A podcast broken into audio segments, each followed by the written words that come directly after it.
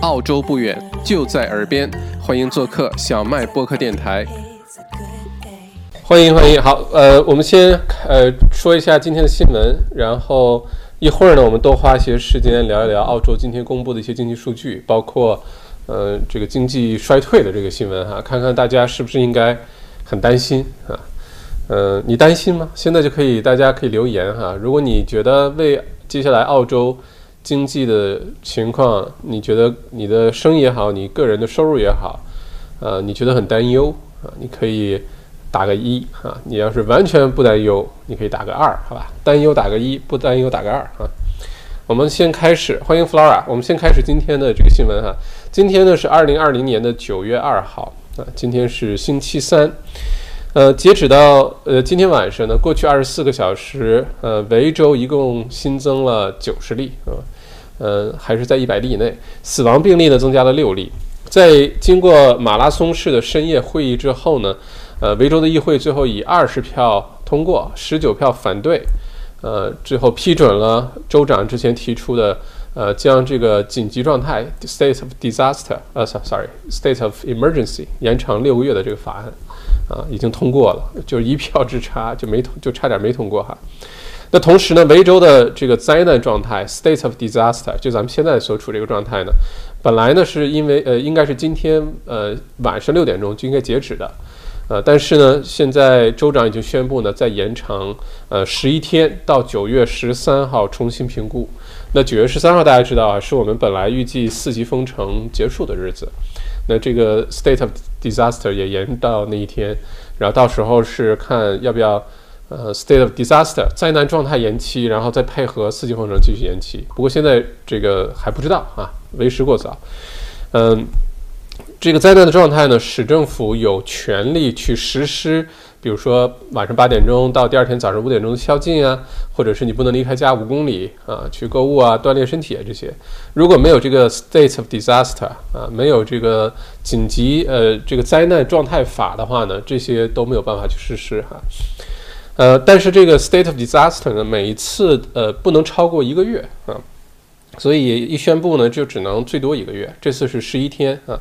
并且每次宣布的时候，必须向议会先公开报告啊，不能州长自己说 state disaster 就 disaster 好吧？OK，这个是新州的数据哈。其实呃，虽然今天比前两天略高了一些，但是呃也是正常啊。这个因为今天的数据呢，应该是呃上个星期呃差不多差 差不多周一啊的数据，也就是说呃每周一周二呢其实是。周末测试的数据，然后通常来说，周三呢是呃周末之后开始测试数据，所以一般周三的数据都会比周一、周二稍微高一些，这是正常的哈。那目前连维州呢已经连续三天都在一百例以内了啊，整体来说这个趋势呢还是往下降的，偶尔往回反弹一点点，大家不用担心哈。嗯，OK，再看一下新州，看一下悉尼哈，悉尼呢。呃，新增的确诊病例呢在增加啊，这个过去的二十四小时增加了十七例，呃，只有一例呢是酒店的隔离，其他十五例呢是与已知的病例有关，呃，就是之前悉尼的 CBD 出现了一些社区的传染，呃，这个还有一例呢是来源不明，正在调查当中。那悉尼呢，其实现在应该多多少少大家呃还是要引起警示的哈，因为悉尼。呃，前一段时间是个位数，突然变成十七，嗯，一按照以往的经验来说呢，这个一旦开始增长的话，就要拉警笛，大家就要有一个呃危危机的意识，因为它很有可能意味着之后后面可能有几十上百例还没有调查出来的，啊，这是存在这种可能性的，所以在悉尼的各位还是啊，依然该戴口罩戴口罩，你不要觉得悉尼很。很很很很安全啊，没所谓啊，千万不要到时候后悔哈。OK，这是悉尼，再看一下昆州哈，昆州呢只新增了两例。今年的 AFL 的总决赛，就是澳洲的橄榄球呃总决赛，呃举办地呢现在由墨尔本改到昆州了啊，而且呢时间呢一般都是九月份，每年的九月份是这个决赛，呃今年呢是改到了十月二十四号。十月二十四号就往后推了差不多一个月，呃，晚上具体几点钟现在还没说啊，因为可能涉及到到时候有这个呃 daylight savings 夏夏至时夏至时的那个呃变化啊，嗯，最终的地点呢，这个明天是在哪个体育场？明天会公布啊。呃，这也是 Australian 呃这个 Footy League 澳洲橄榄球这个决赛一百二十三年以来啊历史上第一次不在墨尔本举行啊，原来都是在墨尔本举行。嗯，看到这个新闻，大家不知道有什么反应哈？不知道会有什么会得出什么结论哈？啊，我今天我得出结论，看到这这个今天新闻出来之后，马上去买了一些 GB HiFi 的股票，呃，结果 GB HiFi 股票今天就涨了。嗯，因为橄榄球这东西呢，尤其对于墨尔本来说，对维州来说呢，呃，就其实对于大部分澳洲人来说吧，它都是有点像一个宗教信仰一样啊，就从小就开始，然后就嗯，这一家可能就迷一个队，然后不大点小孩儿，多冷的天，刮风又下雨，也跑到那个体育场去看，去看附体，嗯。每年这就是个好大的事儿，而且也是澳洲人最重要的一个平时日常的话题。那如果说今年不在墨尔本举行的话呢？呃，十月底十月二十四号的时候，昆州的边境呢也不可能对维州这个随便开放啊。呃，如果这种情况下，维州人呢，墨尔本人如果不能去现场看呢，就一定一定会呃在家买个大电视 看球赛啊，因为这个。球赛在维州的粉丝数，就是对 AFL 对 Footy 的，呃，这个粉这个粉丝的比例呢，是远远高过昆州的。其实啊，昆州其实平时原来并没有像维州这么多啊。那现在呢，就最多粉丝的地方，呃，没有比赛，然后呢又去不了举办比赛的地方，你猜怎么样？大家一定会用电视看啊。那谁卖电视卖的多呢？啊，JB Hi-Fi、Harvey Norman 啊，这个 Kogan 这些哈。所以今天我看完这个新闻就觉得，嘿嘿，呃，GB HiFi 股票肯定会再继续涨啊，又有动力去涨了，大家关注一下啊。嗯，悉尼呢本来也想竞争这个 AFL 的决赛的，这个想在悉尼办，但悉尼现在说实话自己还有一些。这个呃疫情，呃还没有达到能够举办大型活动完全无障碍的这个时候，所以悉尼就没有抢到这个机会。昆州好开心啊！我看今天昆州州长这个举了个橄榄球，然后哇又是拍照又是摆 pose 的，特别开心。因为这一次这个一个决赛，不要小看这一个决赛，它可能带给昆州带来差不多至少一亿澳元的收入啊！呃，不管是门票呀，啊，不管是创造的一些就业机会啊，等等等等啊。所以这个维州今年，呃，不但经济因为封闭受到影响，这个最重要的，呃，一个活动今天都没有。而且对维州来说，嗯，这个橄榄球有多重要呢？每年的 Australian Final 总决赛那一天，还不是那天，是那个周末的星期六呢？呃，被被那个星期五呢被定为公众假期啊，放假。呃，之前这事儿还被。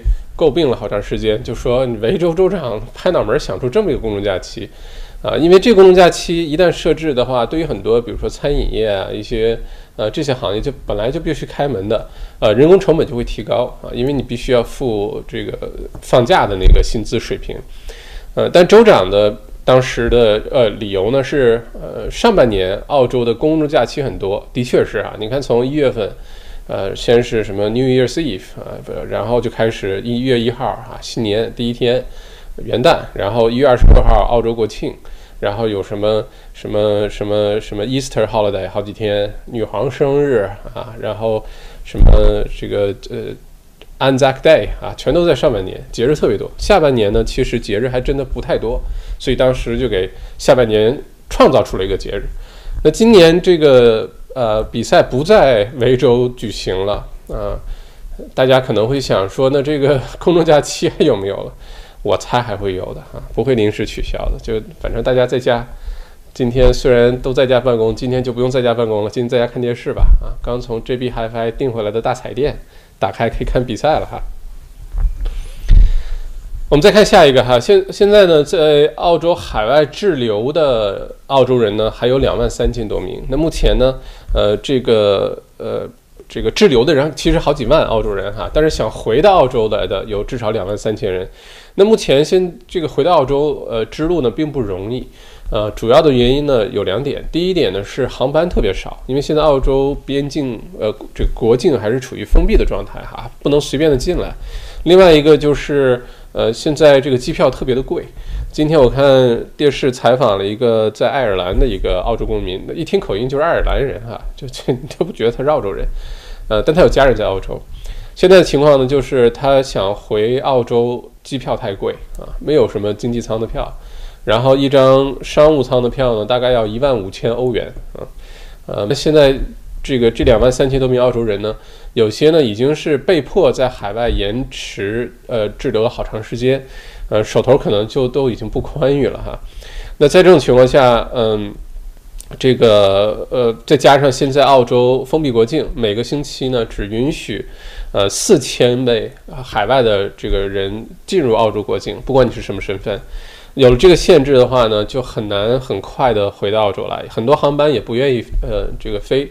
因为飞的话，一个飞机上就摆几十个人，是吧？根本而且经常来的时候有有人从澳洲离开的时候，飞机上基本就是空着的。那在这种情况下，很多航班也不不喜欢飞，越不喜欢飞，这个机票越贵啊。基本的经济学原理。那在这种情况下呢，呃，目前内阁会议呢正在准备讨论，是不是要重新提高这个上限啊？呃，允许更多的澳洲人尽快的回来。但目前现在这个限制呢，也会到十月二十四号啊，然后才会有任何的改变。嗯，好消息呢是政府已经宣布呢，会放出与呃新冠病毒有关的一些旅行者的紧急贷款啊。如果说你现在被卡在海外，呃，因为新冠状病毒的原因没有办法回来，嗯，而且比如说没有机票，呃，没有钱买机票之类的，你可以申请这个贷款啊，买张机票飞回来。OK，我们再看下面的新闻哈。下一条新闻跟移民有关。代理移民部长呢，周三宣布了一个新的优先移民的技能列表啊。该列表上有十七个职位，呃，职业可以呃申请豁免入境啊。就现在这种情况，你依然可以申请移民，而且申申请入境。这里面呢，主要包括就是跟疫情期间造成的一些职业的短缺有关的，比如说医护啊、啊工程类的、IT 类的。因为现在这些呃缺口呢逐步在扩大，那就允许赶紧加强。呃，这个跟我们之前的很多的呃，就每次直播的时候聊到这一点也呃一致哈，就是接下来澳洲一定会呃从一些角度呃放宽移民的政策的，呃技术移民、投资移民，尤其是投资移民啊，那这个动作已经开始了啊，快来拜见妙见神。OK，再看下一个。呃，关于今天大家刷屏的新闻的哈，那就是澳洲的统计局呢，今天呃，这个 ABS 公布，呃，澳澳大利亚正式进入二十九年以来的首度的经济衰退啊。澳大利亚六月当季的国内生产总值，也就是 GDP 呢，下降了百分之七，这个是超过很多专家、很多机构的预测的哈。那这个数据呢，是从一九五九年以来有记录以来最大的单季度的跌幅啊。那其实这个基本就是第二次世界大战之后最惨的一个季度啊。那三月份这个季度的 GDP 呢是下降了百分之零点三啊，但当时没有到负数。那到六月份，就刚刚公布的数据是六月份这个季度的，三到六月份的，四到六月份的哈，是直接下跌了百分之七。那如果连续两个季度出现下跌的话，在经济学当中就会被定义为呃经济衰退。那三月份季度下降，然后六月份季度更加大幅的下降。现在，所以澳洲呃是这个进入真正意义的经济衰退。那其中呢，家庭的消费支出减少了百分之十二点一，服务支出下降了百分之十七点六啊，这下下跌的幅度非常的大哈。而在消费支出下降的同时呢，家庭储蓄与收入比例呢呵呵 开始增加了。原来呢，呃，是只存百分之六啊，就是一个月一个星期赚一千块钱，只存呃百分之六。现在呢，会存百分之十九点八。不好意思，那不好意思啊，bless me。此外呢，这个工作时间呢也下降了百分之九点八，这也是创纪录的哈。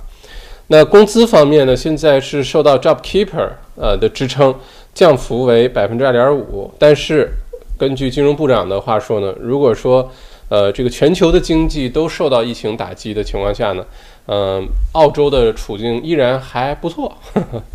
呃，据悉呢，六月份当季英国的经济衰退呃达到了创纪录的百分之二十点四啊。我们一会儿再回来聊澳洲经济衰退的这个话题，还是大家。呃，如果后进到直播间的话，你觉得你对澳洲经济接下来你的如果自己经营公司、你的生意或者你的工作收入，如果你比较担忧的话呢，你就打个一在留言区。你要是觉得不太担忧，没什么问题啊，一定挺好，呃，都会好的啊，那就打个二，好吧？担忧打一，不担忧打二啊。OK，我们再看下条新闻哈，是关于呃澳洲呃这个基准利率的啊。昨天呢，星期二，呃是每个月，因为每个月的第一个星期二呢是澳洲储备银行 RBA Reserve Bank of Australia 呃议息的日子，决定呃这个官方的基准利率是不是有调整。那昨天呢是又开了会，最后呢是决定暂时呃不变啊，现在的基准利率百分之零点二五呢暂时不变，嗯。主要的理由呢是澳洲遭受的经济打击呢，并没有之前预估的那么糟糕，这是第一个原因。第二个呢，呃，昨天表态的时候也在说，其实在等更重要的这些经济数据出来啊，包括今天宣布的这个呃 GDP 六月六月份这个季度 GDP 的数据哈，所以昨天呢就没有变，保持在这个低位啊。同时呢，呃，三年的国债收益率的目标维持在百分之零点二五不变，符合市场预期，呃。并且之前这个 RBA 从联呃从这个储储备银行啊，也就是从央行开始给嗯下面的零售银行，就是等于在在给钱他们，来来来，你们快去放贷吧。RBA 把钱给什么 ANZ 啊、Commonwealth Bank 啊、Westpac、NAB 这些银行说，哎，你们快出去放贷出去，不管放什么样的这个贷款啊，把它放出去。呃，之前呢是九百亿。呃，这个规模啊，ninety billion，现在呢已经又追加了一千一百亿澳元啊，现在总规模达到了两千亿澳元。呃，这个目的呢就是呃鼓励更多的企业呃和家庭呃借贷啊，用非常低的成本借贷，呃帮渡过难关啊。那。嗯，澳洲联储呢，这个就是澳 RBA 呢，在声明中也指出，在当前的经济前景和高失业率的情况下呢，财政政策发挥着非常重要的作用。只要有需要呢，将维持高度的量化宽松和货币政策啊，这就是我们之前一直说的 QE 啊，还包括 QE 就量化宽松哈，呃，包括这些财政呃财政政策和货币政策两板斧都会用得上。呃，自三月份开始实现 QE 量化宽松以来呢。呃，银行和其他获准批呃获就是有资格的贷款机构呢，已经放出去了五百二十亿呃，前之前上限是九百亿哈，放了五百二十亿，那现在又啊继续追加啊，上限达到了两千亿。经济复苏呢可能是不均衡的啊，一定是有些行业快，有些行业慢，啊有波动的，而且劳动力市场呢还需要几个月才出现呃复苏，在复苏之前呢可能还会出现继续的失业率的增长，嗯。澳洲呃啊，这个 RBA 呢，呃，预计接下来通胀率在未来几年可能维持在百分之一到一点五这个水平哈。所以这个给我们的几个启示啊，第一个呢是，如果之前呃这个借贷就是这个放钱呢，呃是九百亿的话，只借出去了五百二十亿，而且利率很低，说明什么呢？说明不管是企业还是一些个人家庭呢，对于借贷这事儿，要不然就是比较慎重，要不然呢就是。呃，条件不满足，那接下来这个又追加了一千一百亿。现在 RBA 也明确表态，就是鼓励各个零售银行低息放贷。这个放贷的呃主要的种类呢，对于 business 来说就是各种 business loan 啊，你可以用这个嗯去维持你生意的继续经营啊。我们之前呃有一个二十五万澳元澳洲联邦政府担保，就是你的生意自己不需要有任何抵押，可以贷这个款。利率呢，大概是百分之四点八五，我记得哈，呃，就是前六个月不需要你还任何利息，然后你在三年之内把这个钱还完，这是之前的政策。十月一号开始呢，很多企业雇主啊，呃，如果有这个需要的话呢，呃，可以申请新一轮的这个呃呃商业贷款，也是由澳洲联邦政府担保，企业自己不需要有任何的抵押，嗯，上限呢最多可以贷一百万澳元啊。不是说每个人都能贷到一百万啊，上限一百万。而且这次的情况呢，跟上一次二十五万澳元的情况有很大不同。上一次二十五万澳元呢是有明确的规定，你必须用在维持生意正常运营的这些开销上，比如说交房租啊，呃，比如说发人工啊，啊，或者一些运营的一些日常的费用啊，必须用在这个上面。那十月一号开始的这个呃呃一百万澳元上限的这个新一轮贷款呢，首先利息可能会更低一些，另外一个呢就是它的用途呢呃广泛了很多，它允许你基本上以 business 的名义贷款出来，你基本上干什么都可以啊，甚至于你说我的生意现在想开呃呃买块地，买个办公室啊，或者买买辆好车。呵 呵或者买个拖拉机啊，这个等等，你用做什么用途都可以。他是说你可以用来投资啊，甚至投别投给别的公司，呃，基本都可以。呃，就是鼓励大家把这个钱贷出来，把它用掉。那对于 household，也就个人家庭来说呢，呃，这个鼓励贷款的用途呢，基本上比如说信用卡啊，因为这个是最赚钱的哈。那边零点二五的利息，把钱拿的这个批发进来，这边百分之十九二十把它卖出去，这太好赚了。还有一些像什么 personal loan 啊，呃，房屋贷款呢也在这里面。但是房屋贷款其实现在要求的非常严格啊，并不是说给了你两千亿的指标，房屋贷款就会变得特别容易，不会的。现在银行呢对于房屋贷款其实是非常的谨慎。我昨天。在朋友圈里面发了一个这个九月份的预言哈，其中一个已经有实现的哈，比如说说今天开始澳洲进入经济衰退，怎么样？衰退了吧？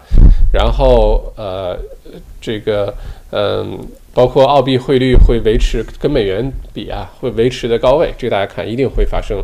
呃，另外的包括像这个呃呃呃房贷啊，variable interest rate 就浮动的房贷的利率。一定会上升，银行会上升的。如果央行没有降息，各个零售银行的浮动利率的房贷就会上升。上升的主要原因是什么呢？不是银行贪心，而是银行在为嗯 Job Keeper 结束之后和嗯这个之前的那个 mortgage holiday 呃六个月暂时不用你还贷款的那个都结束之后，一定会出现大幅的坏账率啊 default。很多的家庭呢还不起贷款，然后到时候造成这个房屋被被迫收回来进行拍卖，那这个坏账率的出现呢，银行的利润就会明显的遭受影响。那为了这个 hedge，为了对冲掉这部分坏账率的影响呢，银行就会提高它的浮动利率，啊，提高浮动利率之后产生的收入呢来抵消这个。当然这个有点儿稍微有点儿呃怎么说呢，有点儿嗯。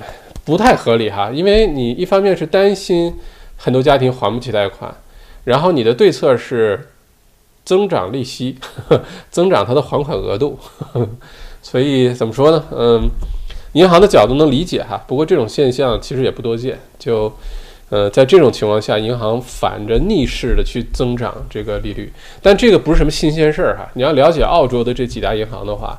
呃，在过去一段时间，当澳洲储备银行、澳洲呃这个 RBA 基准利率，呃，在好长一段时间呃都没有任何变化的情况下，呃，这完全没有变化的情况下，呃，澳洲这些零售银行呢，浮动利率增往上涨了七次啊，往上涨了七次。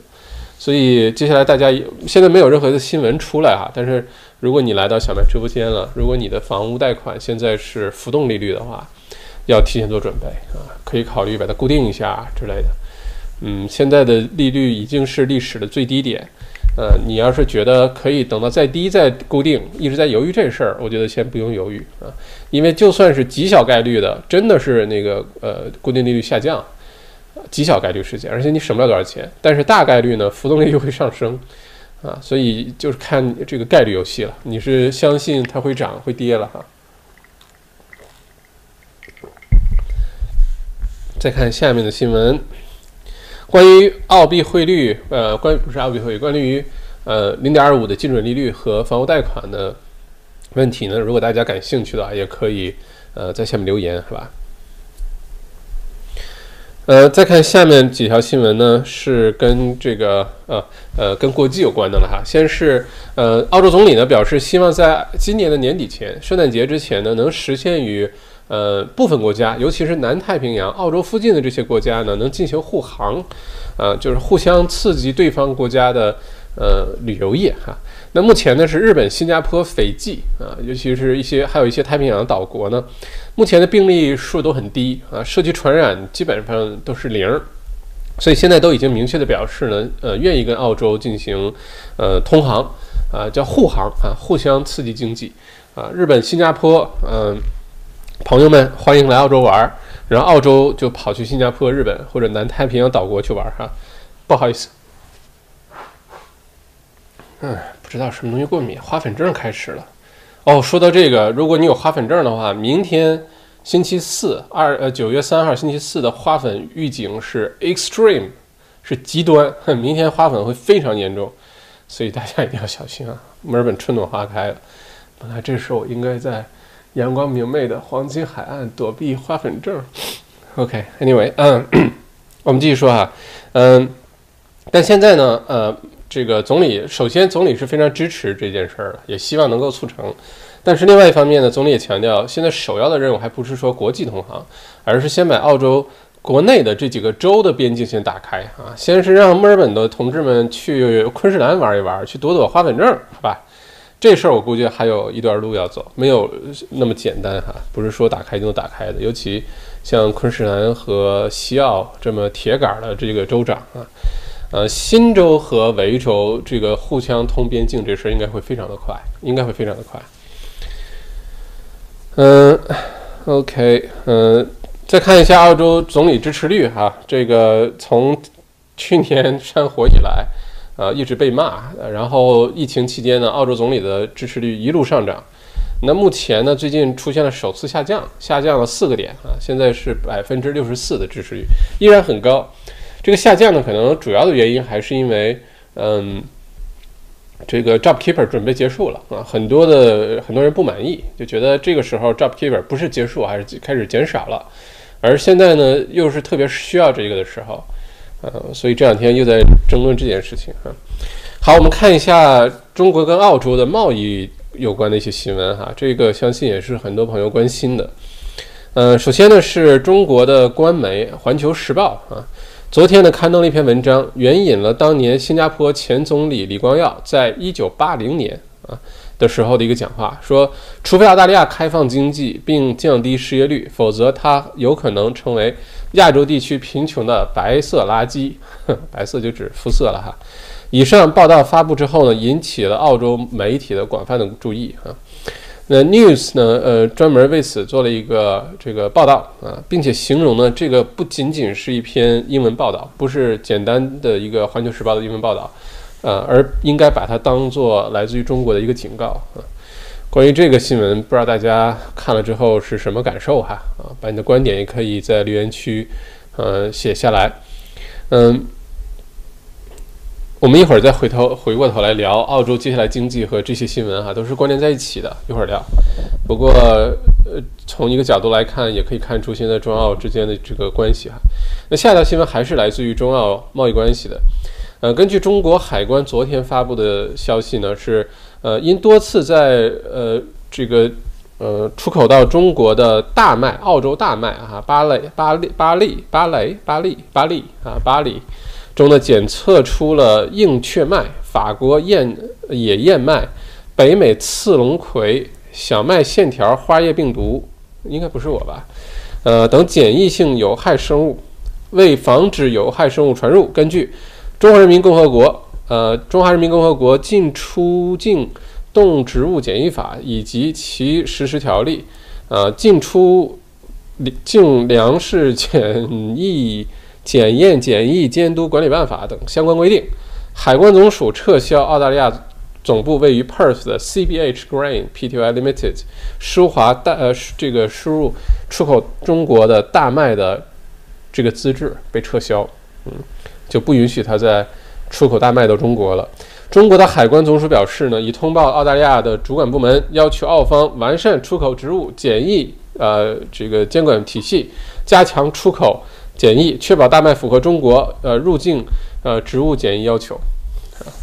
呃，这个葡萄酒刚刚呃宣布了第二项的这个调查，呃，然后马上这个之前说的这个大麦的这个事情也也继续又跟进了啊，基本上就是连环炮，一直在呃触动澳澳洲的这个神经啊，再配合上今天《环球时报》昨天《环球时报》的这篇文章，这事儿大家我们可以聊一聊哈。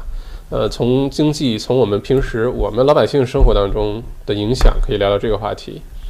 呃，也看看大家是什么什么态度啊。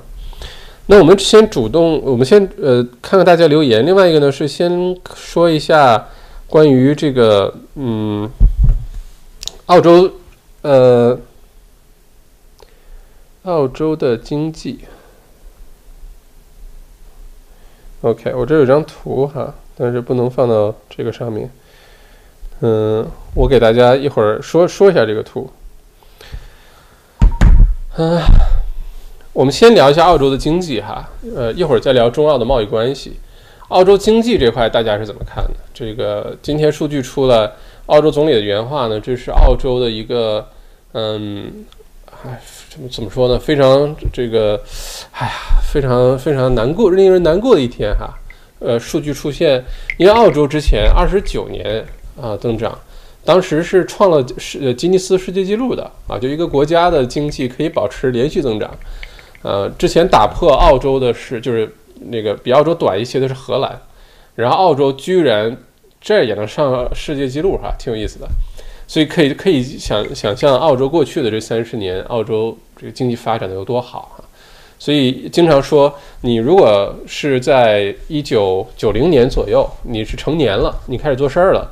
呃，你只要别瞎折腾，别别别别作，你就好好的，哪怕就打份工，或者你老老实实经营一个小生意，基本上现在你都应该算是比较富有的澳洲人啊！就因为整个大的环境非常的好，你当时比如说你好好工作，收入变多了，收入变多之后，税务局呃给出一些政策，你买投资房还能抵税，那很多澳洲人原来是没有买投资房的这个概念的，好吧？那就觉得，哎，为了省税，要不然给税务局，要不然就自己多套房产，那就买套房子吧，抵税吧，然后就被迫呵呵 打引号去买了套房。被迫买套房之后，过了几年，因为澳洲人口一直在迅速增长，结果这些房子就啊，这个涨价涨很多。尤其经历了两千年以后，哈，当时霍华德呃总理这个在任的时候，澳洲经济就加速发展。那些年啊，零五零六年一直到。一六一七年这段时间，经济发展的非常的快，所以过去的这将近三十年的时间，澳洲基本上就是个风口啊！你只要在澳洲生活工作，呃，别别别天天赌博，别天天大手大脚乱花钱，基本上大家都能生活的不错哈。呃，这是为什么在二零一八年的时候，澳洲的呃人均的这个呃收入，就是 median 啊中间价位的中间价这个收入呢，在全世界排第一啊。二零一九年呢是被瑞士给打败了，然后澳洲排第二。大家可能在澳洲平时生活不觉得，觉得你看很多穷人呀，这收入没觉得多少呀，平时开销很高啊，生活成本很高。但是你没看到世界其他的地方啊啊，跟世界其他地方比，澳洲算是最富有的这个发达国家啊，人均来说哈，因为澳洲人也少。嗯，所以这次突然之间出现嗯经济衰退。大家就觉得我的天，而且今天媒体呢也一直在大幅度宣传，嗯，就让大家比较担忧哈啊。其实用担忧呢，其实呢倒是真的不用太担忧啊。我对澳洲接下来经济的整个就是基本的一个呃看法，而且一直是保持这个看法，就是澳洲短期内的经济环境会非常恶劣啊，遭受的阻力会很多，就很多人会继续失业。很多公司店啊生意会倒闭，这是肯定的。而且呢，很多人会因此，比如说破产呀，不得不卖掉自己的房产呀，呃，等等等等。这种情况在未来的这个短期之内，至少在未来的六个月之内，会越来越多的发生。嗯，最长就是短期六到十二月吧，叫短期。但是呢，澳洲如果往长远一点看的话，中长期的看的话，澳洲的红利期会在中长期到来。而且到时候澳洲复苏起来会比其他国家都要快得多得多，因为澳洲有很多先天性的优势。另外一个呢，我们现在看说澳洲每天，嗯，什么这个增长啊，然后新州又在增长增加呀，原来几例现在变成十七例了，啊，新州什么要四级封城可能延迟啊，呃，这个大家圣诞节前还不一定能够，呃，澳洲境内到处飞去旅行啊等等，好像我们听完之后挺令人担忧的，就觉得。哎呀，是这个疫情对我们生活影响太大了，那么多人失业，对吧？然后每天都有人因为新冠病毒死亡。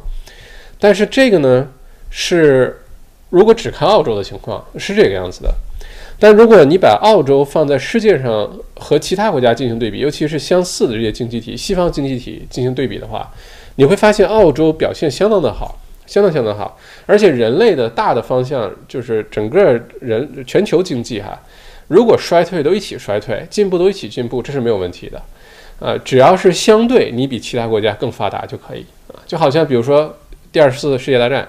你那时候不需要有多么高级的什么激光武器啊、卫星导弹啊、什么航空母舰呀，二十四世界大战不需要。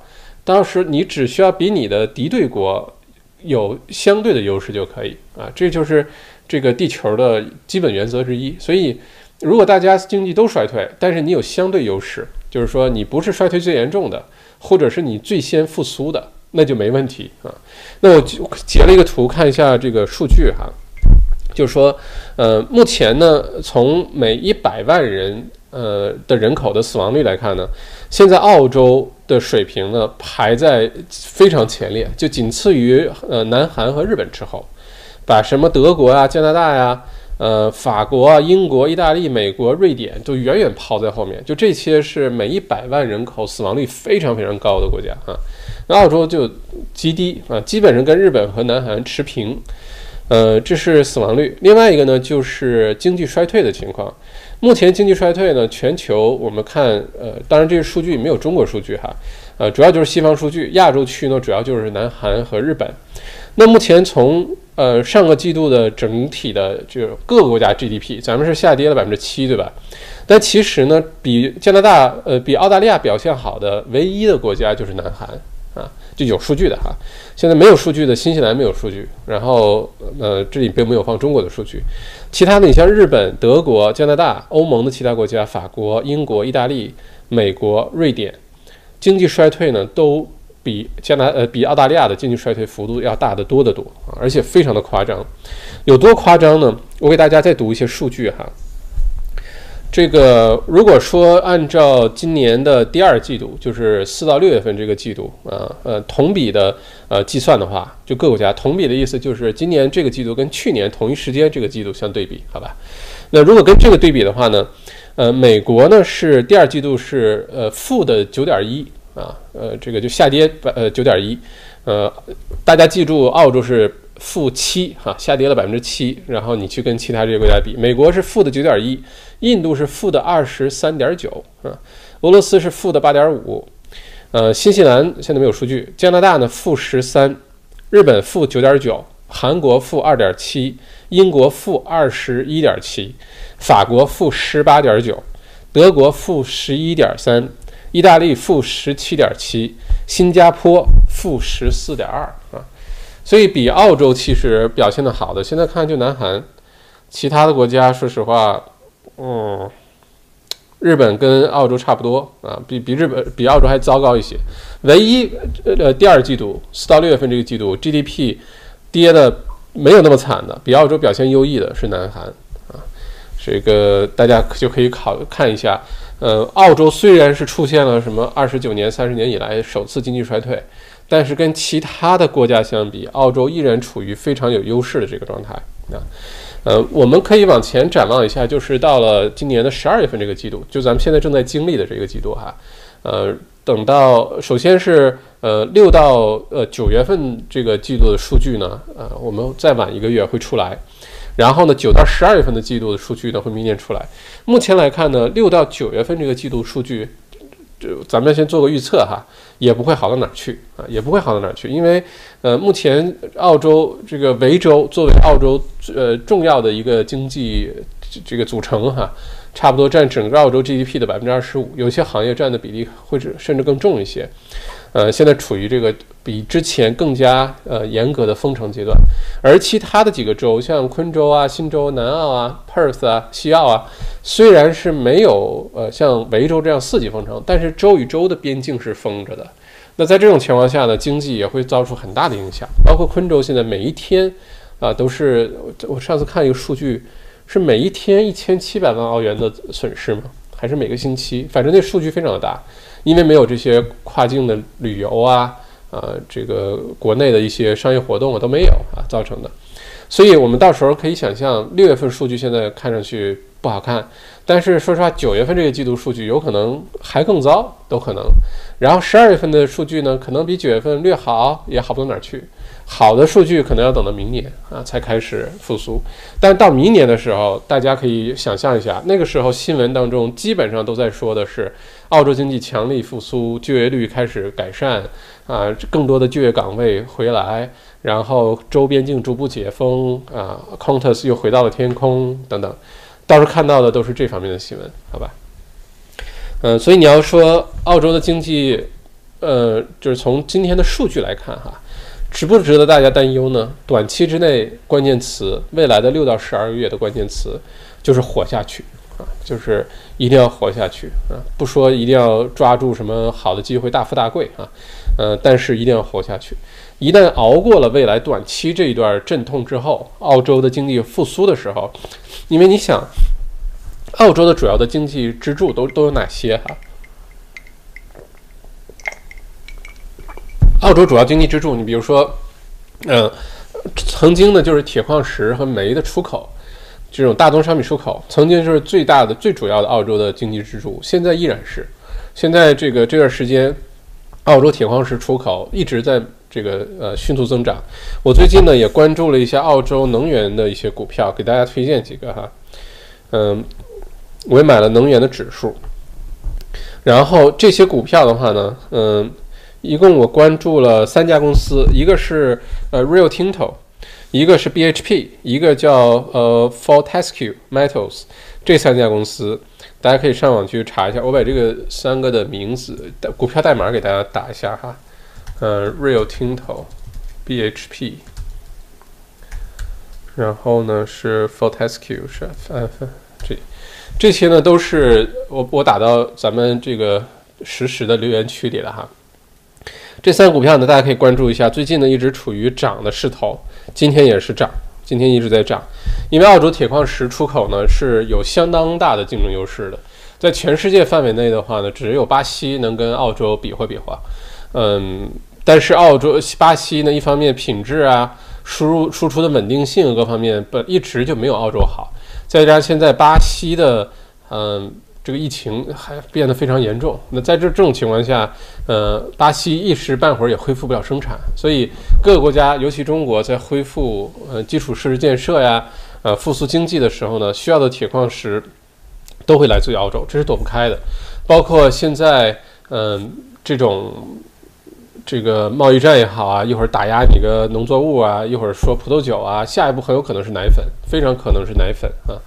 嗯，在这种情况下，铁矿石大家可是可以放心，就是中国很难在铁矿石这个问题上跟澳洲有什么摩擦，因为没有什么太多的选择。它不像葡萄酒，反正世界上产葡萄酒的地方多了去了，我我这个不一定非要买澳洲的，对吧？或者是大麦，然后呃，我不一定要买澳洲的，买其他国家的也行。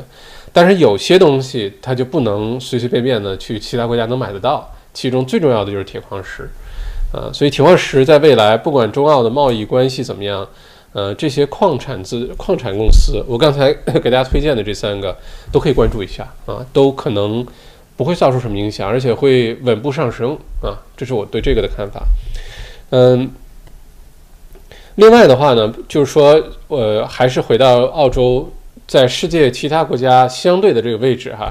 我们可以看到，澳洲就是现在全球各个主要的这些经济体，真的说疫情已经翻篇儿了，已经在复苏阶段的，其实很少，凤毛麟角。有些你像美国现在还在对吧，还在每每每天这个很多确诊人数几万几万的增长。呃，巴西是在加速，没有减缓。呃，这个印度是越来越严重，印度马上就会超过巴西，成为世界老二。欧洲呢？你说彻底结束了吗？还没有啊，时不常的还哪儿又冒出一些病例出来。现在比较好的可能是南韩控制比较好，新加坡控制比较好，日本好像也不错啊，好像也不错。那其他国家呢？你说澳洲现在虽然还在维州什么四季封城，还在什么我们圣诞节前都不能解封等等，听上去好像挺我们挺压抑的哈，觉得这疫情好像还挺严重。但事实上呢，澳洲已经是处在往好转的方向在走的路上了。我们现在不是说每天疫情越来越严重，每天都在挑战大家的那个呃心灵的底线啊。今天七百，明天一千，后天一千五，没有，现在逐步的都下降。所以澳洲呢，已经是在好转那个那那个梯队里的了。所以在复经济复苏的过程当中呢，澳洲也会是这个呃先发那个梯队里的。从各个角度来说，我对澳洲经济未来的呃中长期都非常看好，甚至我都觉得很多人会因为这个情况移民到澳洲来啊。刚才说到铁矿石重要的经济支柱，包括其他的，你说呃一些旅游业，呃旅游业现在是肯定不行，但当明年开始，呃一方面是有疫苗，另外一方面咱们之间直播讲过，就算疫苗不出来呢，会有一些短期的一些特效药出来，就我给你打一针三个月，保你没事儿，可以随便坐飞机啊，就不会被传染。啊，就像疟疾啊等等这种伴随人类好好几十年、上百年的这种，都是通过短期的，你去非洲、去印度给你打一针，然后你回来就没事儿。但并不意味着你这辈子都有抗体。而且这个药物在澳洲的研发呢，有非常实质上的进展。所以旅游业呢，有可能并不像我们想象的那么久才解封、才恢复，有可能会比想象，哪怕疫苗明年三月份也出不来，哪怕要等到明年的六七月份疫苗才出来。并不意味着我们就不能解禁，不能飞去其他国家啊。呃，这个是呃旅游这个行业。再有呢，像其他的，呃，你像，嗯，而且旅游这行业还有个特点，就是现在是反季哈。这个到夏天的澳洲其实有些优势的，啊，北半球进入冬季的时候，伴随流感呢，其实北半球很多国家都担心，呃，在冬天的时候，新冠状病毒来第二波啊。如果你喜对这个喜欢看未来预言感兴趣，YouTube 很多 讲未来预言，什么印度男孩啊，什么的，说这个今年年底十二月份十十二月二十号开始会出现比今年年初更严重的全球的疫情啊，更加严重。当然了，如果你喜欢看这些预言，你相信的话哈。所以到时候呢，澳洲如果也也都控制的挺好的话，其实有非常多的原因吸引很多的人到来。嗯，另外你像其他的像留学呀、投资移民啊这些，嗯，留学呢其实比较受呃，如果我们看不看其他国家，看中国的话呢，比较受官媒的舆论宣传啊。有的时候说这个澳大利亚排华，澳大利亚都是满天飞蝙蝠，啊，澳大利亚全是毒蛇、猛兽、毒蜘蛛啊。呃，这是确实会让有些人犯怵，就觉得这澳洲不能去吧？这是为什么？生活在澳洲的我们的华人朋友经常收到来自于祖国亲人朋友的亲切的的关怀和问候啊，问我们在澳洲怎么样？其实说实话，我们自己在这儿都不知道，原来生活在水深火热当中啊。嗯，不过这些呢，一方面呢，呃，逐步的这个，呃，呃，这个舆论的影响只是一部分。嗯，最近的一个调查呢，是中国到海外留学的这个信心和呃这个计划呢，其实并没有怎么受影响，甚至更多的人希望当这个疫情结束之后去海外游学留学。欧洲肯定是一个主要的目的地，那美国原来肯定是，现在呢，美国有可能也表现的不太，呃，对留学生这一块呢又不太友好。那到时候呢，其实澳洲又特别欢迎留学生，特别欢迎。所以，澳洲到时候留学市场、移民市场、旅游，然后铁矿石在强劲的输出，然后到时候大家可以想象，如果这个疫苗研究出来，假定比如说是牛津 Oxford University 研究出来，澳洲又有生产能力，到时候澳洲生产的制造的这个疫苗有可能还能卖到其他国家啊，呃，就是由 CSL 在墨尔本来生产，那这些东西都加在一起的话，我对澳洲中长期的经济复苏阶段。非常有信心，而且非常看好。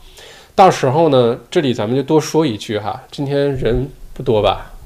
哦，三百多人。OK，那要不要说呢？我想，如果就一百多人就说了哈。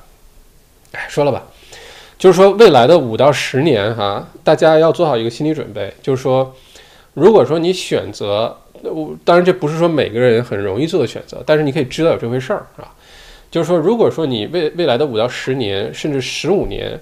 你都选择留在澳洲生活工作的话呢，有可能你要交的税会更多一些，这你要做好心理准备。包括我们这代人、下一代人、下下一代人，因为现在的各种量化宽松啊、经济补助啊，呃，各种这些这个这个钱呢，都是都是债来着，这个将来是要有人来还的。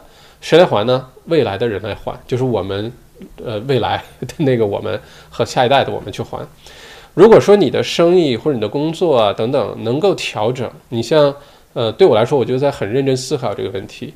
如果说你可以，呃，在完全合理合法的情况下，你的税务居民的定义，或者是你的生意可以把它，比如说定位在一些低税的国家，像什么新加坡啊，或者是什么爱尔兰啊，甚至是新西兰这些地方，有可能你在未来的五到十五年，嗯，会在税这个方面能够有不少的这个节省啊，这个是呃一方面。另外一方面呢，就是说如果从生活环境，从经济往前发展的这个环境来看呢，那未来五到十五年呢，澳洲可能也是一个特别适合居住的地方啊。我们就不说这些什么自然环境啊，什么世界最宜居城市啊，这个呢不说这个，就说整个未来，当全球经济开始复苏的时候，很多需要的东西，需要的粮食，需要的呃医药呃研发的一些技术，一些呃优呃非常先进的一些药的产品。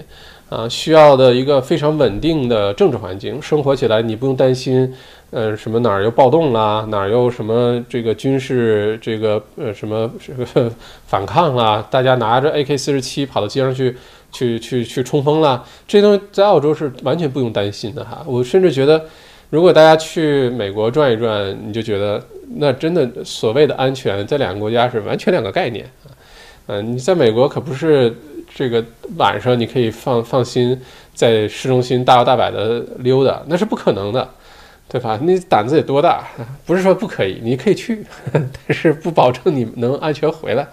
那在澳洲，说实话，绝大多数地方非常放心。呃，这几个首府城市，晚上在街上在哪儿溜达，去哪儿跑一圈啊，都很放心啊。嗯，所以这个是我对未来长远的一个看法，就是说，如果说你的生意，在一个比较理想的状态下，哈，不是说就是一定要大家都这么去做或者怎么样。如果允允许的情况下，你的生意可以定义为在其他一个地方，而你自己又可以生活在澳洲，然后在完全合理合法的情况下，你你的税务居民的定义不在澳洲，有可能在未来的五到十五年，你会嗯有很大的收获。这是我们今天多说一句哈，说我们就点到即止，就不深入说了。如果你听了觉得，呃，哎，好像有点道理，愿意研究一下，你就去研究一下。如果你听完觉得胡说八道，那就当我是胡说八道了，好吧？就只只让有缘的人听懂哈。嗯，多长时间？今天五十六分钟哈，差不多时间是这个样子。我看一下有没有重要的新闻啊，然后一会儿我们进行一些互动。今天的内容比较多一些，也比较重要一些，所以跟大家就说的多一些哈。嗯。另外呢，是我们这个小麦直播间呢，这个新闻直播，呃，每次经常有呃观众朋友在后面留言，之后看录播的时候，或者是到我的微信公众号留言，就说：“哎呀，小麦你这直播，呃，中间干货很多，是吧？知识点很多，但是每次让我看个一两个小时呢，又觉得压力好大。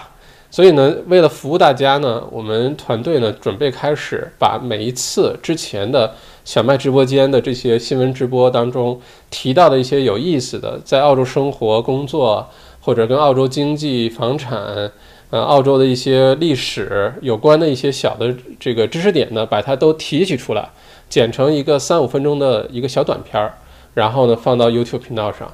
嗯，这个计划呢，我给它起名叫做“小麦片儿”，小麦片儿，小麦片儿。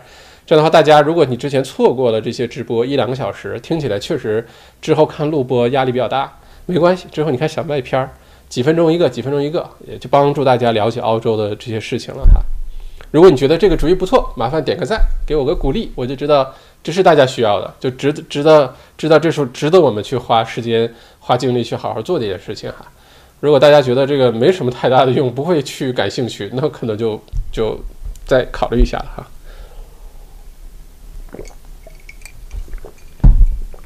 另外呢，大家关心的税改，包括土地税、印花税的税改，包括 GST 的税改呢，呃，会在十月六号，呃，这个新的联邦预算案，呃，就是 Federal Budget 是在十月六号哈，到时候会推出，到时候大家可以关注。如果你现在在犹豫是不是要呃进入房产市场，呃，买房子，然后印花税呢是你主要考量的因素之一哈。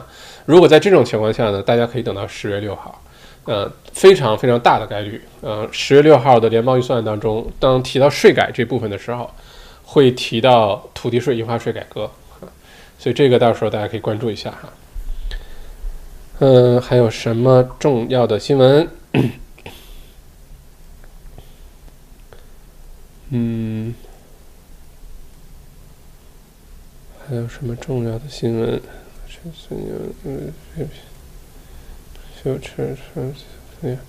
对，当 Qantas 澳洲航空开始复飞的时候啊，基本上，呃，澳洲百分之七十的市场都归 Qantas Qantas 了，因为那时候 Virgin Australia 维珍航空虽然呃复活了，被接管了，但是呢，这个大幅度的减少了很多的航线航班。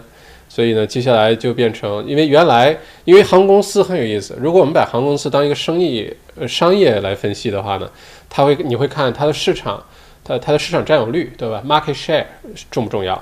还是说它的呃 market cap 它的市值重不重要？还是说它的利润率重不重要？如果它上市公司，还要看它的什么 EPS 啊这些东西重不重要？那原来呢，Virgin Australia 的策略呢是很看重市场占有率。就跟 Australia 跟 Qantas 呢，基本上是互相竞争啊。他们算是澳洲的一线航空，二线呢像什么 Jetstar，呃，像什么呃 Tiger 算二线吧，还是三线？二线吧。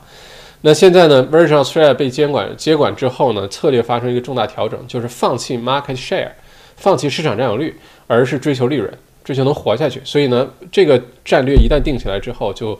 呃，这个呃，删减了很多的员工啊，因为要减少开销，减少开销才有机会放大利润。另外就是减少了很多的路线、航线，一些非呃 regional 啊，非有些城市啊，或者说原来一天好几班，现在变成一天一班了等等。那在这种情况下呢，市场上就出现一个空白，那现在就被 Aus 呃 Qantas 给给占了。但是 Qantas 的股票值不值得大家去买？这个倒是挺有意思的话题啊。如果你觉得值得买，麻烦打个一。如果你觉得 Qantas 还是不值得买，你打个二，好吧？这个事儿也可以，我们把它说一下。如果大家觉得最接下来经济复苏的时候，多给自己一些投资选项的话，这些都可以去考虑一下。我一会儿跟大家说一下我的看法哈。嗯，OK，好，这个主要新闻都跟大家说完了。呃，大家先打着数字，我看一下大家今天的留言哈。还是那句话，今天新闻比较多。嗯，希望对大家有帮助哈。欢迎各位准时进到直播间的各位哈，非常非常欢迎。嗯，嗯，欢迎。还是关为对澳洲经济接下来担忧和不担忧，基本上五五开哈。带状疱疹已经好多了，呃，没有痊愈，还是有点疼。但是已经好太多了啊！昨天和今天只吃了一次止疼片儿，原来是每两个小时就一到那个允许吃的时候就赶紧吃，甚至有点还没到时间就吃，因为太疼了，所以呢就康复了。而且我总结了一整套，就是说在什么情况下你比较容易得带状疱疹，因为这个只要小时候得过水痘，你就有可能会得带状疱疹。但在什么情况下很有可能得？呃，最近据我了解，澳洲得带状疱疹的人数明显增加了，明显增加了。有的写的是水痘，其实就是大人版的，就是带状疱疹啊，嗯，shingle。然后呢，一旦得了之后，你必须立刻马上要做哪些事情，否则它就变成一个慢性疼痛疾病了，有可能六个月，有可能一两年都神经痛啊。你在前七十二个小时一定要做什么，然后在第一个星期一定要做什么，就特别有效的几个办法和背后的呃医学的原理，我把它都研究透了，用自己尝试的。我应该是得带状疱疹的人里面恢复的算是比较快的哈，啊，基本上现在可以活蹦乱跳啊，呃，到时候会专门录一个视频啊，放到 YouTube 频道，大家到时候可以看一下哈。不过谢谢笑笑的关心，谢谢哈。嗯，罗彬彬 Lucy 校长今天衣服好炫酷哈，随便找了件衣服，看着年轻一点，脸色好一点，红色的衣服好像脸色就会好一些。这个镜头自动白平衡之后啊。